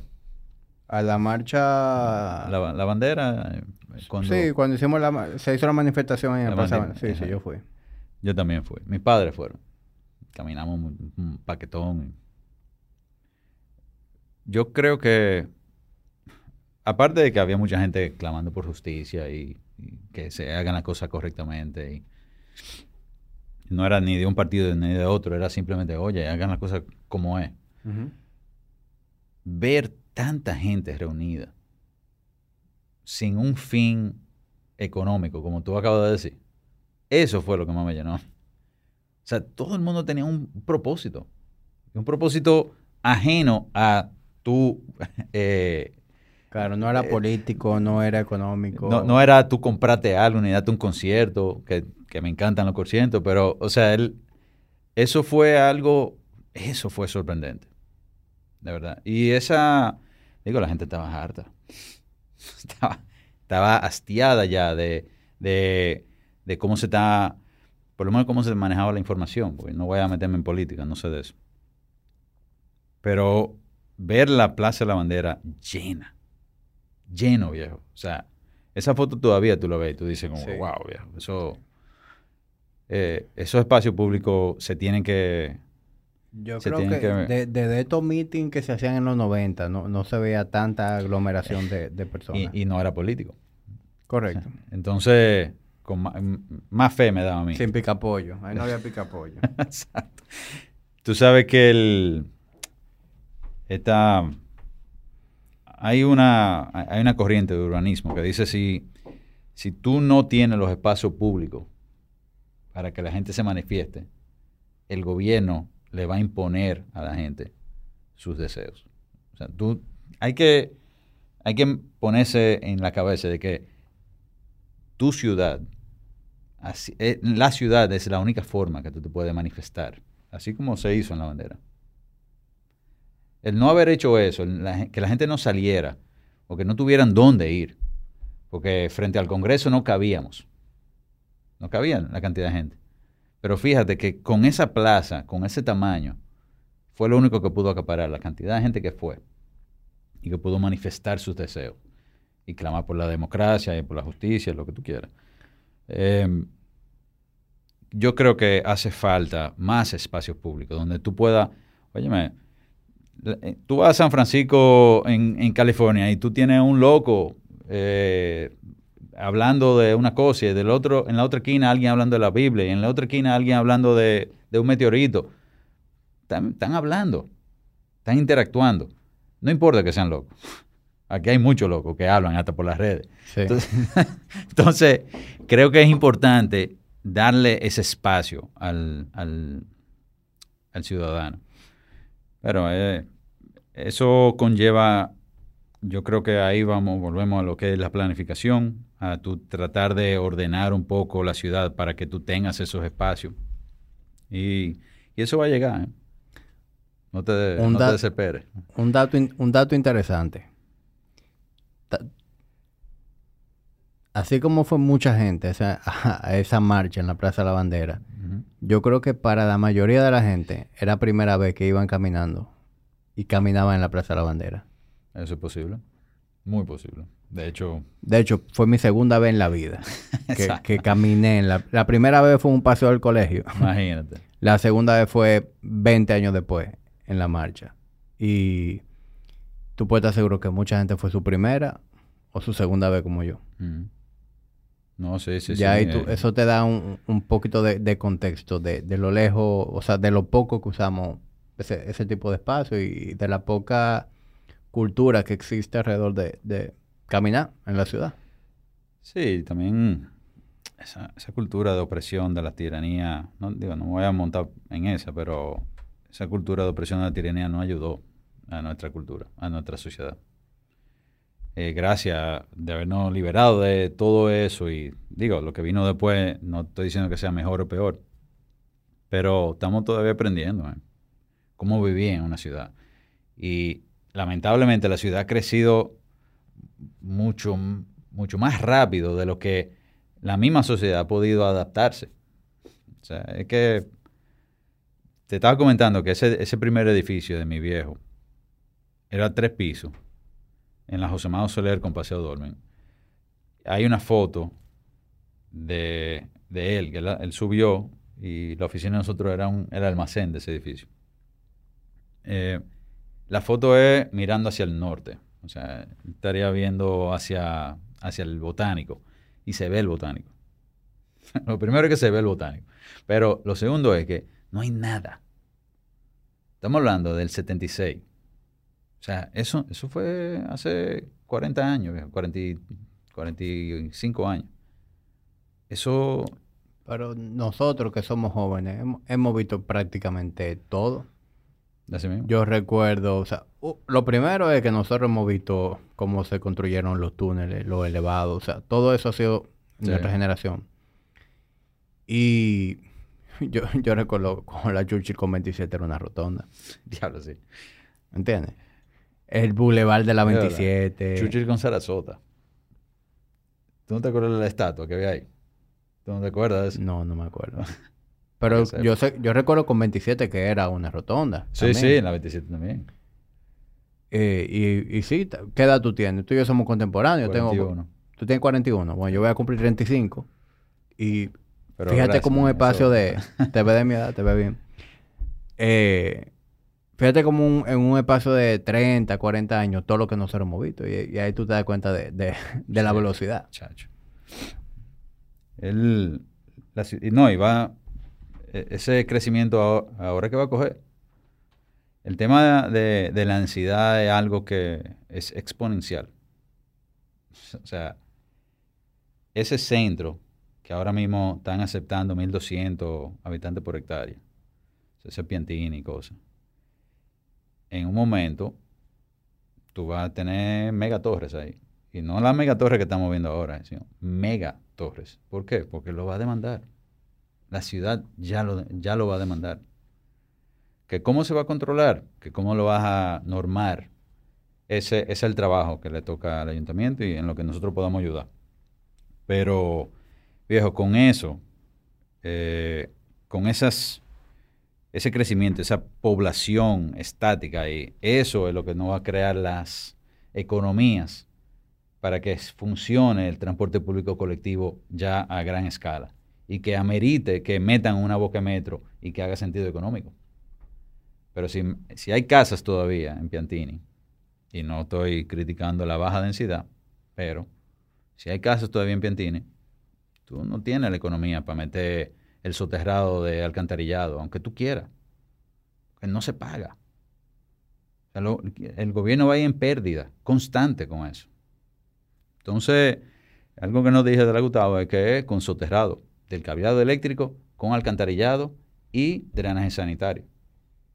Eso, eh, pero es un piloto.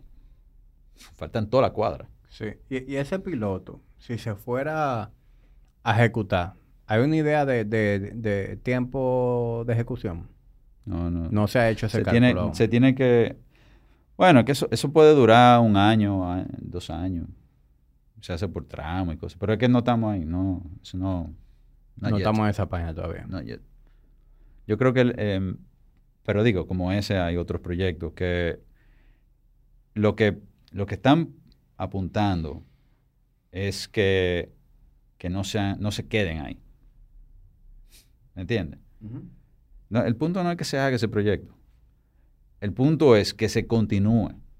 Así como el metro como el teleférico, que continúe la labor de que se hizo ese trabajo, eh, provocaste que la gente caminara, soterraste los cables, organizaste el parqueo. Ok, ¿cuál es la otra calle que le vamos a entrar? ¿Entiendes? Ese es, el key del asunto. No es más nada. No es que se mejoró eso y ya, y, pusiste banderita y... No, viejo. No, es un trabajo que nunca termina. Correcto es, para darle. Y la ciudad ya lo necesita. Eso no es que ya... Mira, 3 millones de habitantes. Aquí se genera una economía. Y, y esto, es, esto es un dato real. Santo Domingo es, de Centroamérica, centro y sur, la ciudad de mayor crecimiento por los próximos 15 años. Hazte esos cálculos ahora.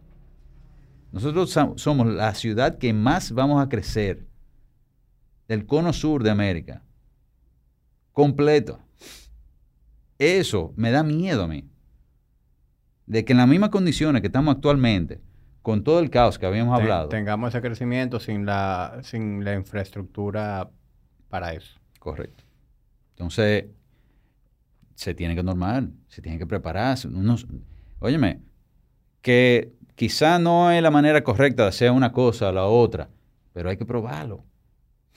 Porque mira, cuando, cuando venga, ahí sí es verdad que va a haber caos. Entonces, yo digo, no sé cuánta gente le va a llegar, pero eh, cada granito ayuda. Y yo entiendo que todo el mundo debe de aportar. No critiquen, viejo. Vamos a aportar. Digo, hay, una, hay ideas mejores. Vamos arriba. Propónganla. A mí las críticas a mí me, molestan en cuanto a ciudad, porque son unas bestias demasiado complejas para que venga alguien a decir que eso está mal. ¿Cuál es la, cuál es la correcta? es, eh, es, muy de prueba y, error. Y, diferenciar la crítica de la retroalimentación, ¿entiendes? Eso es verdad. Porque la retroalimentación es, es necesaria. Si se toma una medida y y no está dando el resultado, la retroalimentación es sumamente importante. Vamos a darle para atrás, vamos a hacer algo diferente. Pero la crítica de algo que no se ha puesto en marcha, es como tú dices, eso, no, no sirve para nada, más que para tú crear ruido, ruido y indecisión, falta de cooperación de, de, de la comunidad. Pero digo, como dijimos, no, no resolvimos nada. No. en el tiempo que teníamos, pero... Pero, definitivamente tú, tú aquí has dicho una serie de cosas que son muy, muy importantes. Y cuando me dijeron, escucha lo que él tiene que decir, eh, tú tienes cosas interesantes que decir, que yo no he escuchado eh, de, de nadie más. Yo sé que no es algo único tuyo, ustedes son un grupo de, de, de personas que están colaborando de una manera muy desinteresada. Y tú sabes algo que, que sí voy a decir, que, que no se limita a trazado. Yo tengo, yo tengo varios grupos de arquitectos, como por suerte estoy incluido en uno de jóvenes, que se llama Arquitectura y Ciudad. Yo, todo y todo. Si quien escucha este podcast eh, se va a reír mucho. Pero son, es una generación más joven que yo. Y déjame decirte algo, viejo. Pocas veces me he cruzado con unos profesionales de tanto talento. Entonces, a mí me, la generación joven actualmente, y estoy pensando en mucha gente que algunos trabajan en el ayuntamiento, otra gente trabaja en, en MIBED, otra gente que están en instituciones públicas, que tienen unas calificaciones espectaculares, o sea, están, están donde tienen que estar y están afectando cómo se hacen las cosas correctamente. Y asimismo hay profesionales que están haciendo su trabajo correctamente. Yo creo que la nueva generación tiene una conciencia que lamentablemente por falta de, de acceso o lo que sea, las generaciones anteriores no la tuvieron. Entonces, eso es algo que a mí me da muchísima esperanza, pero mucha vez. Porque tú, tú lo ves, tú ves, o sea, la calidad de la arquitectura que ha cambiado. Ya Santo Domingo, cuando las cosas se hacen feas, hasta los reconocen. Dicen, mira, eso está mal. La gente que no son arquitectos, ¿entiendes? Digo, estoy hablando de la arquitectura, pero así mismo música, doctores, abogados, de todo. Yo creo que hay que dar un chance a la generación joven. eh, todavía me estoy incluyendo en ella, pero eh, de verdad que, que lo que viene por ahí me da Sí. mucha esperanza. Sí, yo, yo creo que hoy, hoy en día se reconoce mucho más lo que es la, la profesionalización Sí, y darle, darle al César lo que es del César. O sea, sí. Antonia es diseñadora Sí. de interiores, mi esposa también. Yo veo que hoy en día a los diseñadores se le da su mérito. Antes aquí todo el mundo se crea diseñador. Así mismo. O sea, una mujer aburrida, que no trabajaba, se leía cualquier revista y ya era diseñadora de interiores. Porque yo pinto ahí, pongo un mueble, esta lamparita.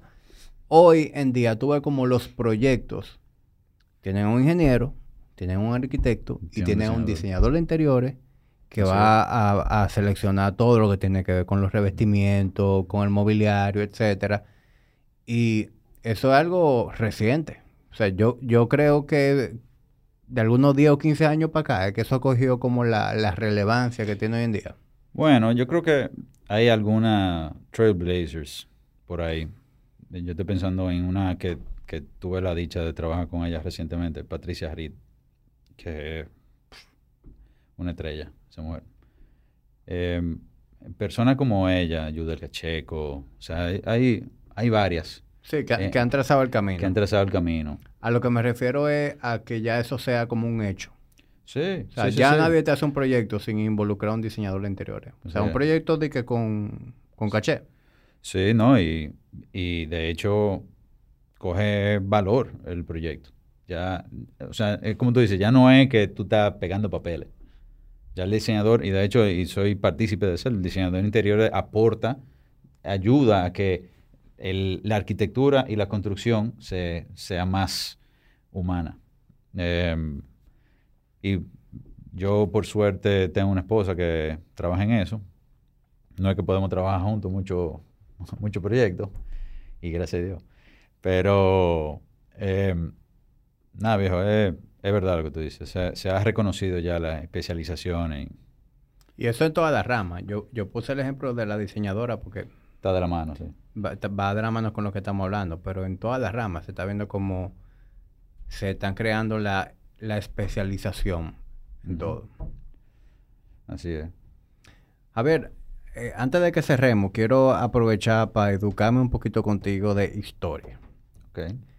Eh, yo tengo entendido que todo ese sector de Barito Morales, de Piantini, eh, ese polígono central, eh, tiene mucho que ver con tres familias, que es la familia Piantini, los Morales y Monclús. ¿Cierto? Más o menos. Pero Eh, hay más gente, pero sí. Yo sé que tu familia, ustedes son los Morales. Sí. Eh, dame un poquito de, edúcame un poquito de, de cómo empieza Piantini. Hay como 20 cuentos. Eh, realmente eran fincas. Eh, y lo- la- las fincas se fueron separando. Tranquilo, sí, que estoy, se me cayó Eh, las fincas se fueron separando mientras las familias nucleares se fueron ya eh, haciéndose troncos. Cada hijo y cada hija se fueron separando. Em, había, eh, eh, eso era finca en, en los, en los 60. Finca, finca, o sea, vacas. Em, por lo menos te hablo de nuestro lado, los Morales, que mi abuela es Yolanda Morales, a, quien está no, no es por quien está nombrado el sector, sino que, que eso lo dije el otro día, que causa algo de risa, que muchas veces el sector adoptaba el nombre a donde salía, o sea, del nombre que más salía en los títulos de propiedad, ¿verdad? Entonces, si había una predominancia de un nombre en un sector, entonces adoptaba el nombre. En el caso de Yolanda Morales es el caso. Eh, esa finca específicamente de mi abuelo era donde está Blue Mall ahora y llega más o menos a donde está eh, la Plaza Mezzaluna, por ahí, esa zona. Y es donde está mi oficina, donde yo nací, donde yo vivo. Eh, y donde estamos, no- nos concentramos en los desarrollos nuestros ahí. Eh, todavía quedan unos cuantos terrenos y uno está tranquilo. El, la familia Piantini, que era la más hacendada, tenía terreno de la 27, eh, están los Manzadeta, hay, hay muchas familias que, que tenían eh, fincas en la zona. Y muchas de esas eran, las fueron desarrollando. Los, los Brigitte era, que por suerte, digo, por coincidencia, uno de sus eh, nietos es, muy amigo mío. Ellos fueron desarrollando y ahora mismo esas, esas edificaciones de tres niveles, de cuatro niveles, eh, son las que son más atractivas para los desarrollos eh, de gran altura. Pero bueno, me estoy divariando un poco. Em, yo creo que mi viejo cuando él arrancó a, a desarrollar, y me lo dice cada rato, que él, tú vendías un edificio en dos años, tres años. Ahora tú vendes un edificio de cuatro veces o cinco veces la cantidad de unidades en seis meses. El- cuando yo te dije que la densidad es eh, explota, es, es porque así mismo como hay una persona que compró ese apartamento, hay 10 personas que están viendo cuando lo compró y que se están apuntando para comprar lo mismo que él compró, porque está en el centro, porque está a walking distance de la escuela, del Blue Mall, del supermercado, de la Gustavo, por decir algo. Entonces, e- esa densidad, donde, donde tú concentras densidad, tú alas densidad. Eso, eso va a seguir creciendo y densificándose. Eso, en- en mi- a mi entender, es bueno cuando lo haces correctamente. Entonces, esa ciudad a la cual nació mi papá, o- y- y yo eventualmente, 20, 30 años después, Y tus hijos también, ¿no? y mis hijos, sí. Pero la que él nació fue completamente distinta a la que yo nací. Y la que yo nací es completamente diferente a la que nació mis hijos. O sea, mi papá, hay una portada de AAA, yo voy a ver si te la consigo. Eh, bueno, y hace una explicación completa de, de la zona de Piantini y su desarrollo. Eh, sale la casa de mi abuelo, que era donde estaba Blue Mall, y salen ellos en bicicleta. Yo monté bicicleta y yo me acuerdo que yo tenía un límite de la Gustavo hasta la Kennedy. Yo montaba y, y ese era el barrio, uno andaba muchísimo y eran casas. Hicimos el trick or treat ahí mismo y uno sabía quién vivía dónde, en todo lado, y era otro, otro ritmo de vida. Y mi viejo me decía que él caminaba al colegio por un trillo, que era la Gustavo. Y así mismo mi suegro, que vivía donde, está, donde la, estaba la placita, esa era la casa de mi suegro, de, el abuelo de Antonio. Eh, él decía que él, nada más conocía a otra familia y que eran los Morales. o sea, era mi, mi, la familia de mi papá y eran tres, cuatro familias en, en fincas, completamente separados. Eh, yo creo que esa... Hay mucha gente que ah, trata de, de, agarrar, y lamentablemente lo digo esto, pero trata de agarrarse de una idea de que la ciudad va a permanecer en la condición actual. Y lamentablemente, por X y por Y, ya no es el caso. Ya, o sea, esa ciudad que vivió mis padres, que viví yo, eso ya no existe. So, a alguna gente le puede causar pena, o sea, a mí me, da nostalgia, ¿verdad? Yo andaba en La Cuajara, quien está oyendo y andaba conmigo sabe lo que yo estoy diciendo. Eh, andábamos en Cuajara, jugábamos game contra la pared, o sea, era una vida muy ápera, muy chévere y... Sí, pero ya como tú dices, ya, ya eso se fue. Eso se fue. Eso se fue y, el que quiera darle algo similar a su familia, pues tiene que irse a una ciudad pequeña en desarrollo para... No, para tratar de replicar eso y aún así en estos tiempos ya... Hay otro barrio, hay, hay otros, mira, Arroyo Hondo, eh, Julieta, que sigue con, con baja densidad, entre comillas. Está la Julia, que también tiene baja densidad. Los casicazos, como bien tú indicaste ahorita. Hay que sí, hay condiciones, pero por ejemplo, yo en los casicazos, yo no dejo que mis hijos anden solos. Yo más fácil dejo que anden solo al lado de Piantini, al lado de mi casa, que hay gente caminando y andando, que ellos pueden montar bicicleta en la calle. Pero en los casicascos, que hay una boca lobo, después de cierta hora, y no hay nadie caminando, a mí me da terror. O sea, hay ganar y perder en todas las distintas formas de tu urbanizar. Sí. Eh, pero la, la, nostalgia es, eh, es una arma poderosa. y no lo niego. Yo, para mí, eh, a mí me hace falta esa vida. Pero it's not coming back. Eso no vuelve. No, así que te puede hacer una casita en Jarabacoa o en Constanza para que el saboree eso ojalá, yo, ojalá yo. Pero nada, eso... ¿Qué tú crees? Creo que está muy interesante lo que dices. Eh, ojalá que podamos ver como por lo menos una de esas cosas se materializan. Yo, espero. ¿tú, crees que se materialice algo de aquí a que acabe la gestión actual? Por, lo menos, por lo menos un, sello, un approval. no sé, no sé, no creo. ¿No crees? Y, te voy a decir algo. ¿Tú te acuerdas la, la organización esa que yo te hablé de Nueva York? El Regional Plan Association. Sí. Eso es una entidad privada, o sea, privada entre comillas, es una asociación sin fines de lucro, un NGO, como lo ven los gringos. Y Nueva York contrata al, al RPA para diseñar la ciudad de Nueva York. O sea, ellos consultan con RPA. Ahora, RPA está armado de muchísima, muchísima gente.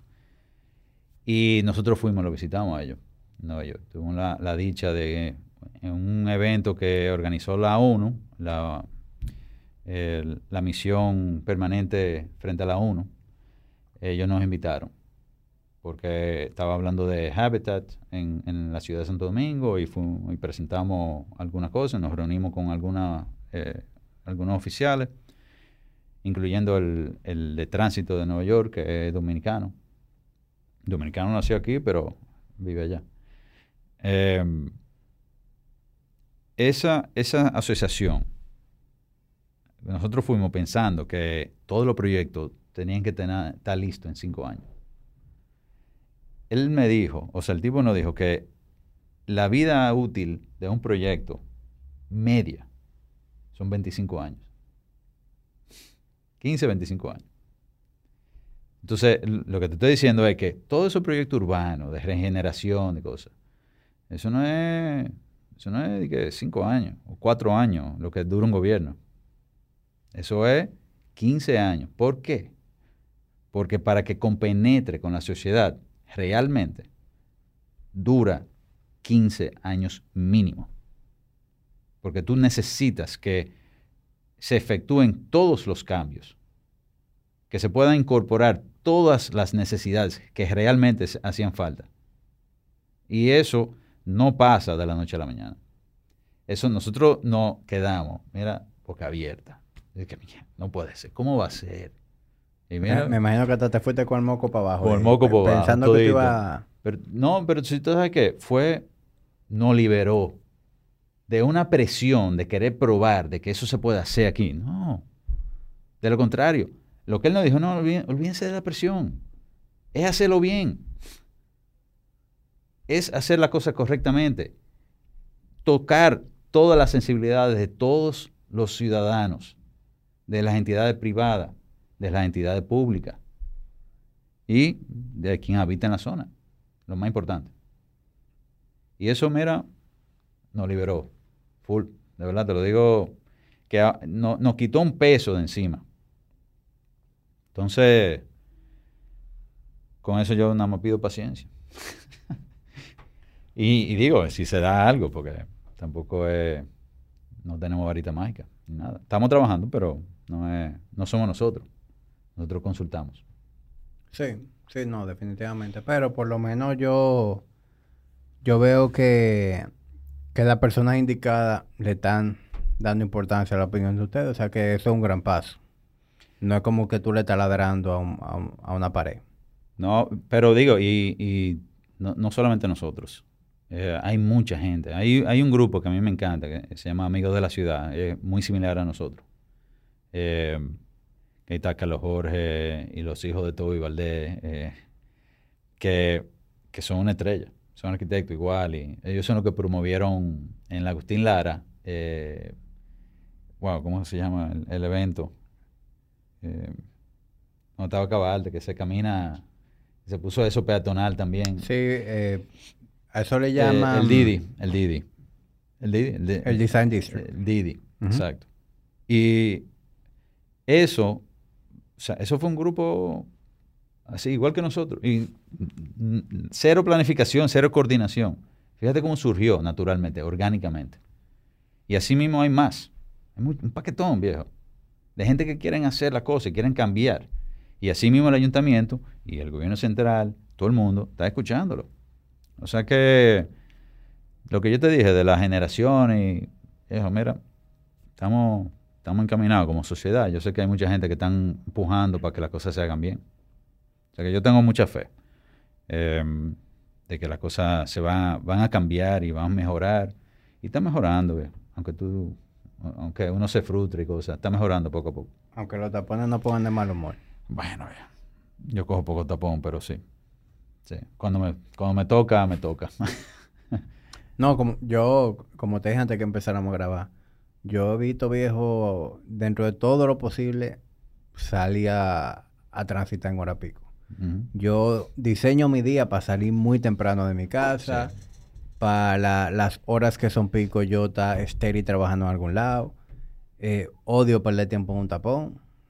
A mí, si tú me invitas a una reunión a las 6, yo salgo de mi casa a las 4 y busco un café, algún sitio cerca y me siento a trabajar eh, una hora, hora y media, cosa que yo me tengo que cruzar, pero perder una hora en un tapón, eso a mí me odio mucho todo lo que tiene que ver con perder mi tiempo. yo voy mucho al interior, a Punta Cana, Miche, Romana, Santiago y viejo. Bueno. O sea, yo, el trayecto en carretera es excelente hasta que uno entra a la ciudad. Bueno. Una hora y media, dos horas, viejo. es ridículo. Yo voy a Punta Cana toda la semana, después de que abrimos el gimnasio allá. Ajá. Y yo tengo el ritmo cogido. Yo salgo de mi casa a las 5 de la mañana, ¿verdad? Que no hay tapón en el puente. Así mismo y yo salgo de Punta Cana para acá a las 12 o 1. Yo necesito estar en el puente Duarte a las 4. Así mismo, eso mismo. Si por alguna razón a mí me da de que a las 5 de la tarde por ahí, Tú te quedas ya. Yo. Ya yo tengo el clavo. La, la, estación de gasolina donde está, la que está ahí entre Valladolid y Punta Cana, la bonita, grande. Ah, sí, sí, aperísimo. Yo me paro ahí, ahí hay un área de fumar y yo me fumo un cigarro ahí, me pongo a trabajar. Ahorita nos tocamos ahí un, día, un día de esto. Cualquier viejo. día coincidimos. Y yo, viejo chileo, me fumo un cigarro, me pongo a trabajar y llego entonces dentro de la ciudad de, de noche. Porque al final voy a llegar a la misma hora a mi casa. Así mismo. Prefiero ah, usar mi tiempo en algo placentero y... Nada. Eh, sé, sé inteligente alrededor de eso. No, hay que requiere planificación ya. eh. Pero bueno, viejo. Pero nada, viejo, yo espero que con, que con todo esto que, que acabamos de hablar, que nosotros veamos alguna de esas cosas materializarse, como bien tú dijiste, probablemente sea irreal decir que va a ser de aquí a dos, cuatro años, pero que por lo menos en la próxima década veamos alguna de esas cosas eh, dándose.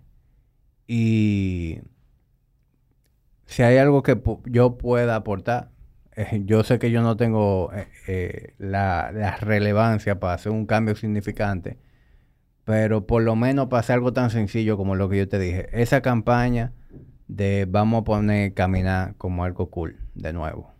Pero Eso poco a poco que no se que hace. Eso es hacer una campañita, eh, cualquier marca va a querer sumarse ahí. Yo, yo voy a y agregarle algo a eso. Camina por tu barrio. Camina por tu barrio. Acuérdate, y la identidad del barrio es importante.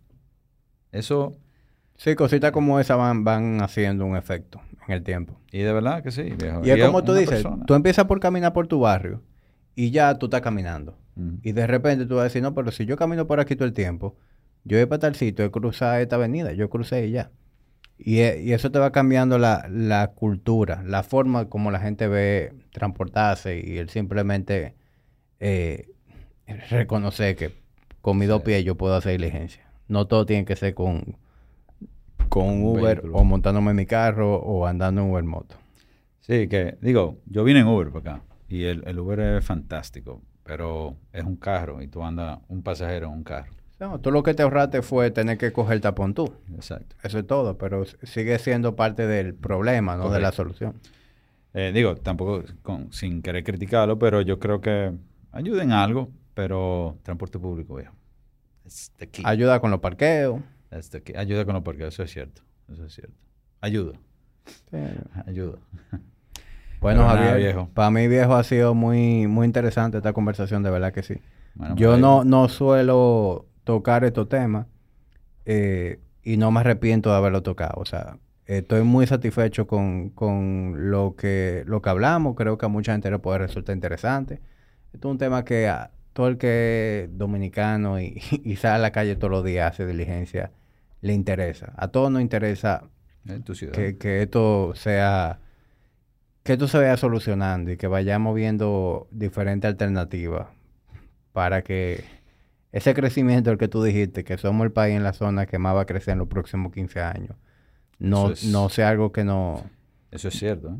No, yo no lo dudo, yo no lo dudo. O sea, el, el desarrollo de, de la República Dominicana es una vena real. Sí. Yo aquí he recibido gente de diferentes industrias y, y todos coincidimos en que cuando nos comparamos con países vecinos, nosotros estamos muy bien. Súper bien, viejo. Nosotros estamos muy bien. Incluso desde el punto de vista, desde el punto de vista eh, intelectual, capacidad de trabajo, eh, yo no, yo no siento que tengamos que envidiar a nadie. No, para nada. Para nada. O sea, tú como arquitecto, eh, te apuesto que tú vas a cualquier país y tú te tiras, te echas con cualquier arquitecto sin miedo. Yo en mi rama estoy dispuesto a hacer lo mismo. Y así mismo yo conozco Sí, gente sí, en todas sí, las áreas. Muchísimo, muchísimo. Y eso es cierto. Ya es lo que tú dijiste ahorita, que ya aquí hay un nivel de educación y especialización que es comparable con cualquier país del mundo. Hay mucha gente, y también mucha gente buena, con ética, aquí, tan claro en hacer la cosa correcta. Y digo, yo soy dominicano puro y duro, pero... Bueno, viejo, mira como ustedes, que no, tú no tienes aspiraciones políticas. No, para nada. Ninguno de ustedes está en eso. La, la razón por la No cual... queremos. La razón por la cual ustedes están sirviendo, o sea, aportando, es algo puramente eh, patriótico, deseo de ver tu comunidad, tu país mejorando. O sea, tú no tienes un incentivo, Yo quiero vivir en una ciudad ápera. Exacto, pero tú no tienes un... No, no es que tú te vas a buscar un dinero, ni que tú vas a dar un palo. Entonces, No, no, no. eh, eh, eso pone en evidencia efectivamente lo que estamos hablando. De hecho, el- eh, precisamente el hacer un- una asociación sin fines de lucro nos, quizá, les, como la- no- nos, nos quita ese interés de ego y de, de querer protagonizar. Claro, Y lo hace a ustedes figuras eh, o- consultoras objetivas. objetivas que no importa el gobierno que venga, ustedes siempre van a seguir teniendo el mismo nivel de, digamos que de relevancia, de importancia, porque no se trata de una agenda política. No, para nada. No, y de hecho, tú sabes que el, como está estructurado, yo soy secretario de trazado. Rafa Selman es presidente, Dante Luna es vice, José Marión es, es tesorero. Pero asimismo, tenemos una silla legal que es, que yo ni me lo creo, que es OMG. Leonel Melo. Bueno, sí, pero su equipo. ¿Mm? Y su equipo ha sido instrumental en, en su momento Laura Troncoso. Que Ah, Laura, sí, Laura, amiga mía. Laura es íntima amiga mía de cuando éramos niños. Y, y ella, ella, abogada, se montó en el proyecto.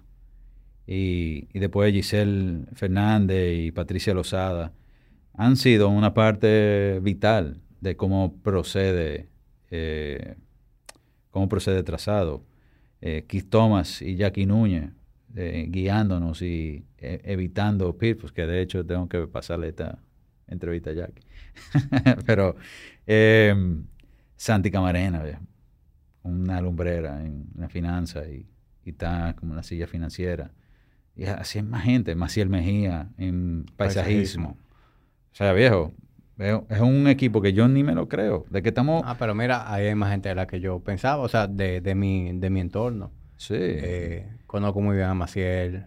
Eh, Laura es cliente mía, pero de estos clientes que uno considera también amigos. porque eh, la hora es la hora. su, sí, una eh, estrella. su esposo, José Alberti, que también trabaja en OMG, eh, una estrella. Y, y así Liz Ortega. Lisa también. Claro. Ortega es, es también parte de. O sea, ¿quién más se me queda? Yo creo que... Bueno, pero... Bueno, Carlos Aguilar, eh, que es vocal, San, eh, Sancochito, eh, Ale Marrancini, también está ahí. Viejo, es a good team. Y abierto, ¿eh? No es... Ahí no es... No, cer- no se cerró a nadie. Eh, OMG ayudó a estructurarnos ahora, a, hacer más, eh, organizar la gerencia de trazado. Y, y de verdad, eh, ha sido un proceso de aprendizaje bastante eh, empinado, porque arrancamos sin saber, realmente, sin entender muy bien cómo funcionan las cosas, cómo se debería manejar una asociación sin fines de lucro, eh, lo cual para adherirnos a las leyes se tiene que manejar de una forma muy particular. Entonces, por suerte tenemos unos unos apoyos corporativos que nos guían y nos ayudan bastante, Eh, pero son mudos. O sea, no, ellos aportan a la causa, no, no dirigen. Y eso, yo sé que se puede y se puede eh, afectar la ciudad y tú puedes, eh, quizás si, si, si nos proponemos como sociedad mejorar, yo sé que se puede, precisamente porque eh, lo multidisciplinario que se, que se ha vuelto trazado y lo contagioso que es desde que tú hablas de la ciudad y de las posibilidades que tú tienes de hacerlo y lo fácil que es. Lo fácil, no, esa no es la palabra correcta, lo sencillo que podría ser hacer un cambio. O sea, cámbiame esa acera, ponme un árbol. O sea, eh, lo que quizás más gente se, se mete en eso. se mete a, aportar y hacer cosas que no tienen que ser trazadas, que sea en, su área, donde tú quieras, ¿tú entiendes? Lo que todo el mundo quiere que las cosas se hagan bien. Todo el mundo. nadie, nadie está buscando y que, y dándose de vuelta a, a, las palmas y que vamos a ver cómo podemos desbaratar la ciudad y robar más gente. Quizá hay partes que están así, pero la mayoría quiere que las cosas sean buenas, que se hagan bien. Entonces... La mayoría de la gente es buena. Claro. Lo que pasa es que hay dos o tres malvados que, que, dañan la vaina. Yo lo, lo tratamos de evitar ya. Em, no, pero el grupo es bueno y hemos sido muy afortunados de, contar con ellos y están ahí todavía. Y, eh, yo, yo estoy feliz, de verdad. Y, y eh, nos ha también, eh, nos ha ayudado a todos. El, otro día estamos en la ONU. Yo me, yo me río de eso. O sea, que hay un, hay un parque, oye de esto, es un cuento, yo creo que podemos cerrar con eso. Que es, es sencillo, pero tiene un, efecto importante. Em, se cogió un, modelo eh, de un banco diseñado por Cristian Martínez, ¿verdad? Y se hizo un banco de mármol de Portoro Gold, que es un mármol que solamente hay aquí y otra, otra cantera en Venecia o Verona, algo así en Italia. Eso es lo único dos sitios del mundo que hay. Este está en Samaná. Y se hizo ese modelo del banco. Y la misión de la ONU, de la República Dominicana, les regaló ese banco al patio de esculturas de las Naciones Unidas. Y el otro día, o sea, cuando fuimos y que estaba el ministro Carlos Bonilla dando un discurso en, en las Naciones Unidas acerca de los crecimientos de, del país y cómo después de la pandemia trataron de implementar, eh, abastecer más hogares para los dominicanos que estaban necesitados. Digo, fue variada la, la misión, pero nosotros estamos parados, o sea, al lado de un banco que lo diseñó un dominicano, que se modeló con un árbol dominicano y está al lado de escultura de artistas de un muro de Berlín. Hay una cohesión con la importancia de ser dominicano. Que lo que nos falta es enaltecer un poco, no siempre decir que nosotros lo vamos a hacer mal y que aquí el dominicano, o sea, eso que siempre se dice, que el dominicano no maneja malísimo, y, pero desde que se va afuera maneja bien. ¿Entiendes? Esa cultura, es de, un poco de, darse amor propio. Aquí somos buenos, lo que toca decir. Aquí somos buenos, aquí somos, somos leales y somos, eh, somos, eh, perdón, somos personas que, que yo creo como sociedad podemos lograr muchísimo, muchísimo. Entonces, simplemente deja que esa, ese bichito no pique para que le caigamos otra vez. Y nosotros somos comparones. Somos muy comparones. es verdad. Eh, vamos a dejar que esa, esa comparonería esté en full display. Sí, hombre. Eso hay que promoverlo. Yo creo que eh, yo soy orgullosamente dominicano. Y todo el mundo, todos los dominicanos, o sea, te lo pone la gorra. Sí, aunque uno a veces tiene su momento, como es normal. yo creo que eso lo siente cualquier patriota de cualquier país. Sí, eh, frustración. yo, yo al igual me siento, me siento orgulloso de ser dominicano y, si bien uno a veces viaja a países desarrollados y, llega con esa sensación de, de, todo, de cómo yo quisiera tener todo esto, al mismo tiempo valoro demasiado lo, lo positivo que viví aquí. Claro. Y de aquí no me saca nadie. Así es, a mí tampoco. Pero de aquí me están sacando Antonio, o sea que... Bueno, vamos... No, ya, ya está bueno. Yo creo que ya pasamos las dos horas. Eh, gracias por venir, hermano. No, y, gracias a ti, y gracias a John Paul Garrido, que fue quien, quien sirvió de enlace para que esto se diera. Jean Paul y Peter, que es mi vecino y pana, eh, su hermano. sí, sí, eh, conozco a Peter. No, sí, gracias, Jean Paul, a nivel. Bueno, hermano. Gracias. Encantado. Igualmente. Y, este espacio queda a tu orden. No, gracias, gracias, lo voy a tomar en cuenta. Y gracias a ustedes que llegaron hasta aquí. Eh, nos vemos en un próximo episodio de Tertulia.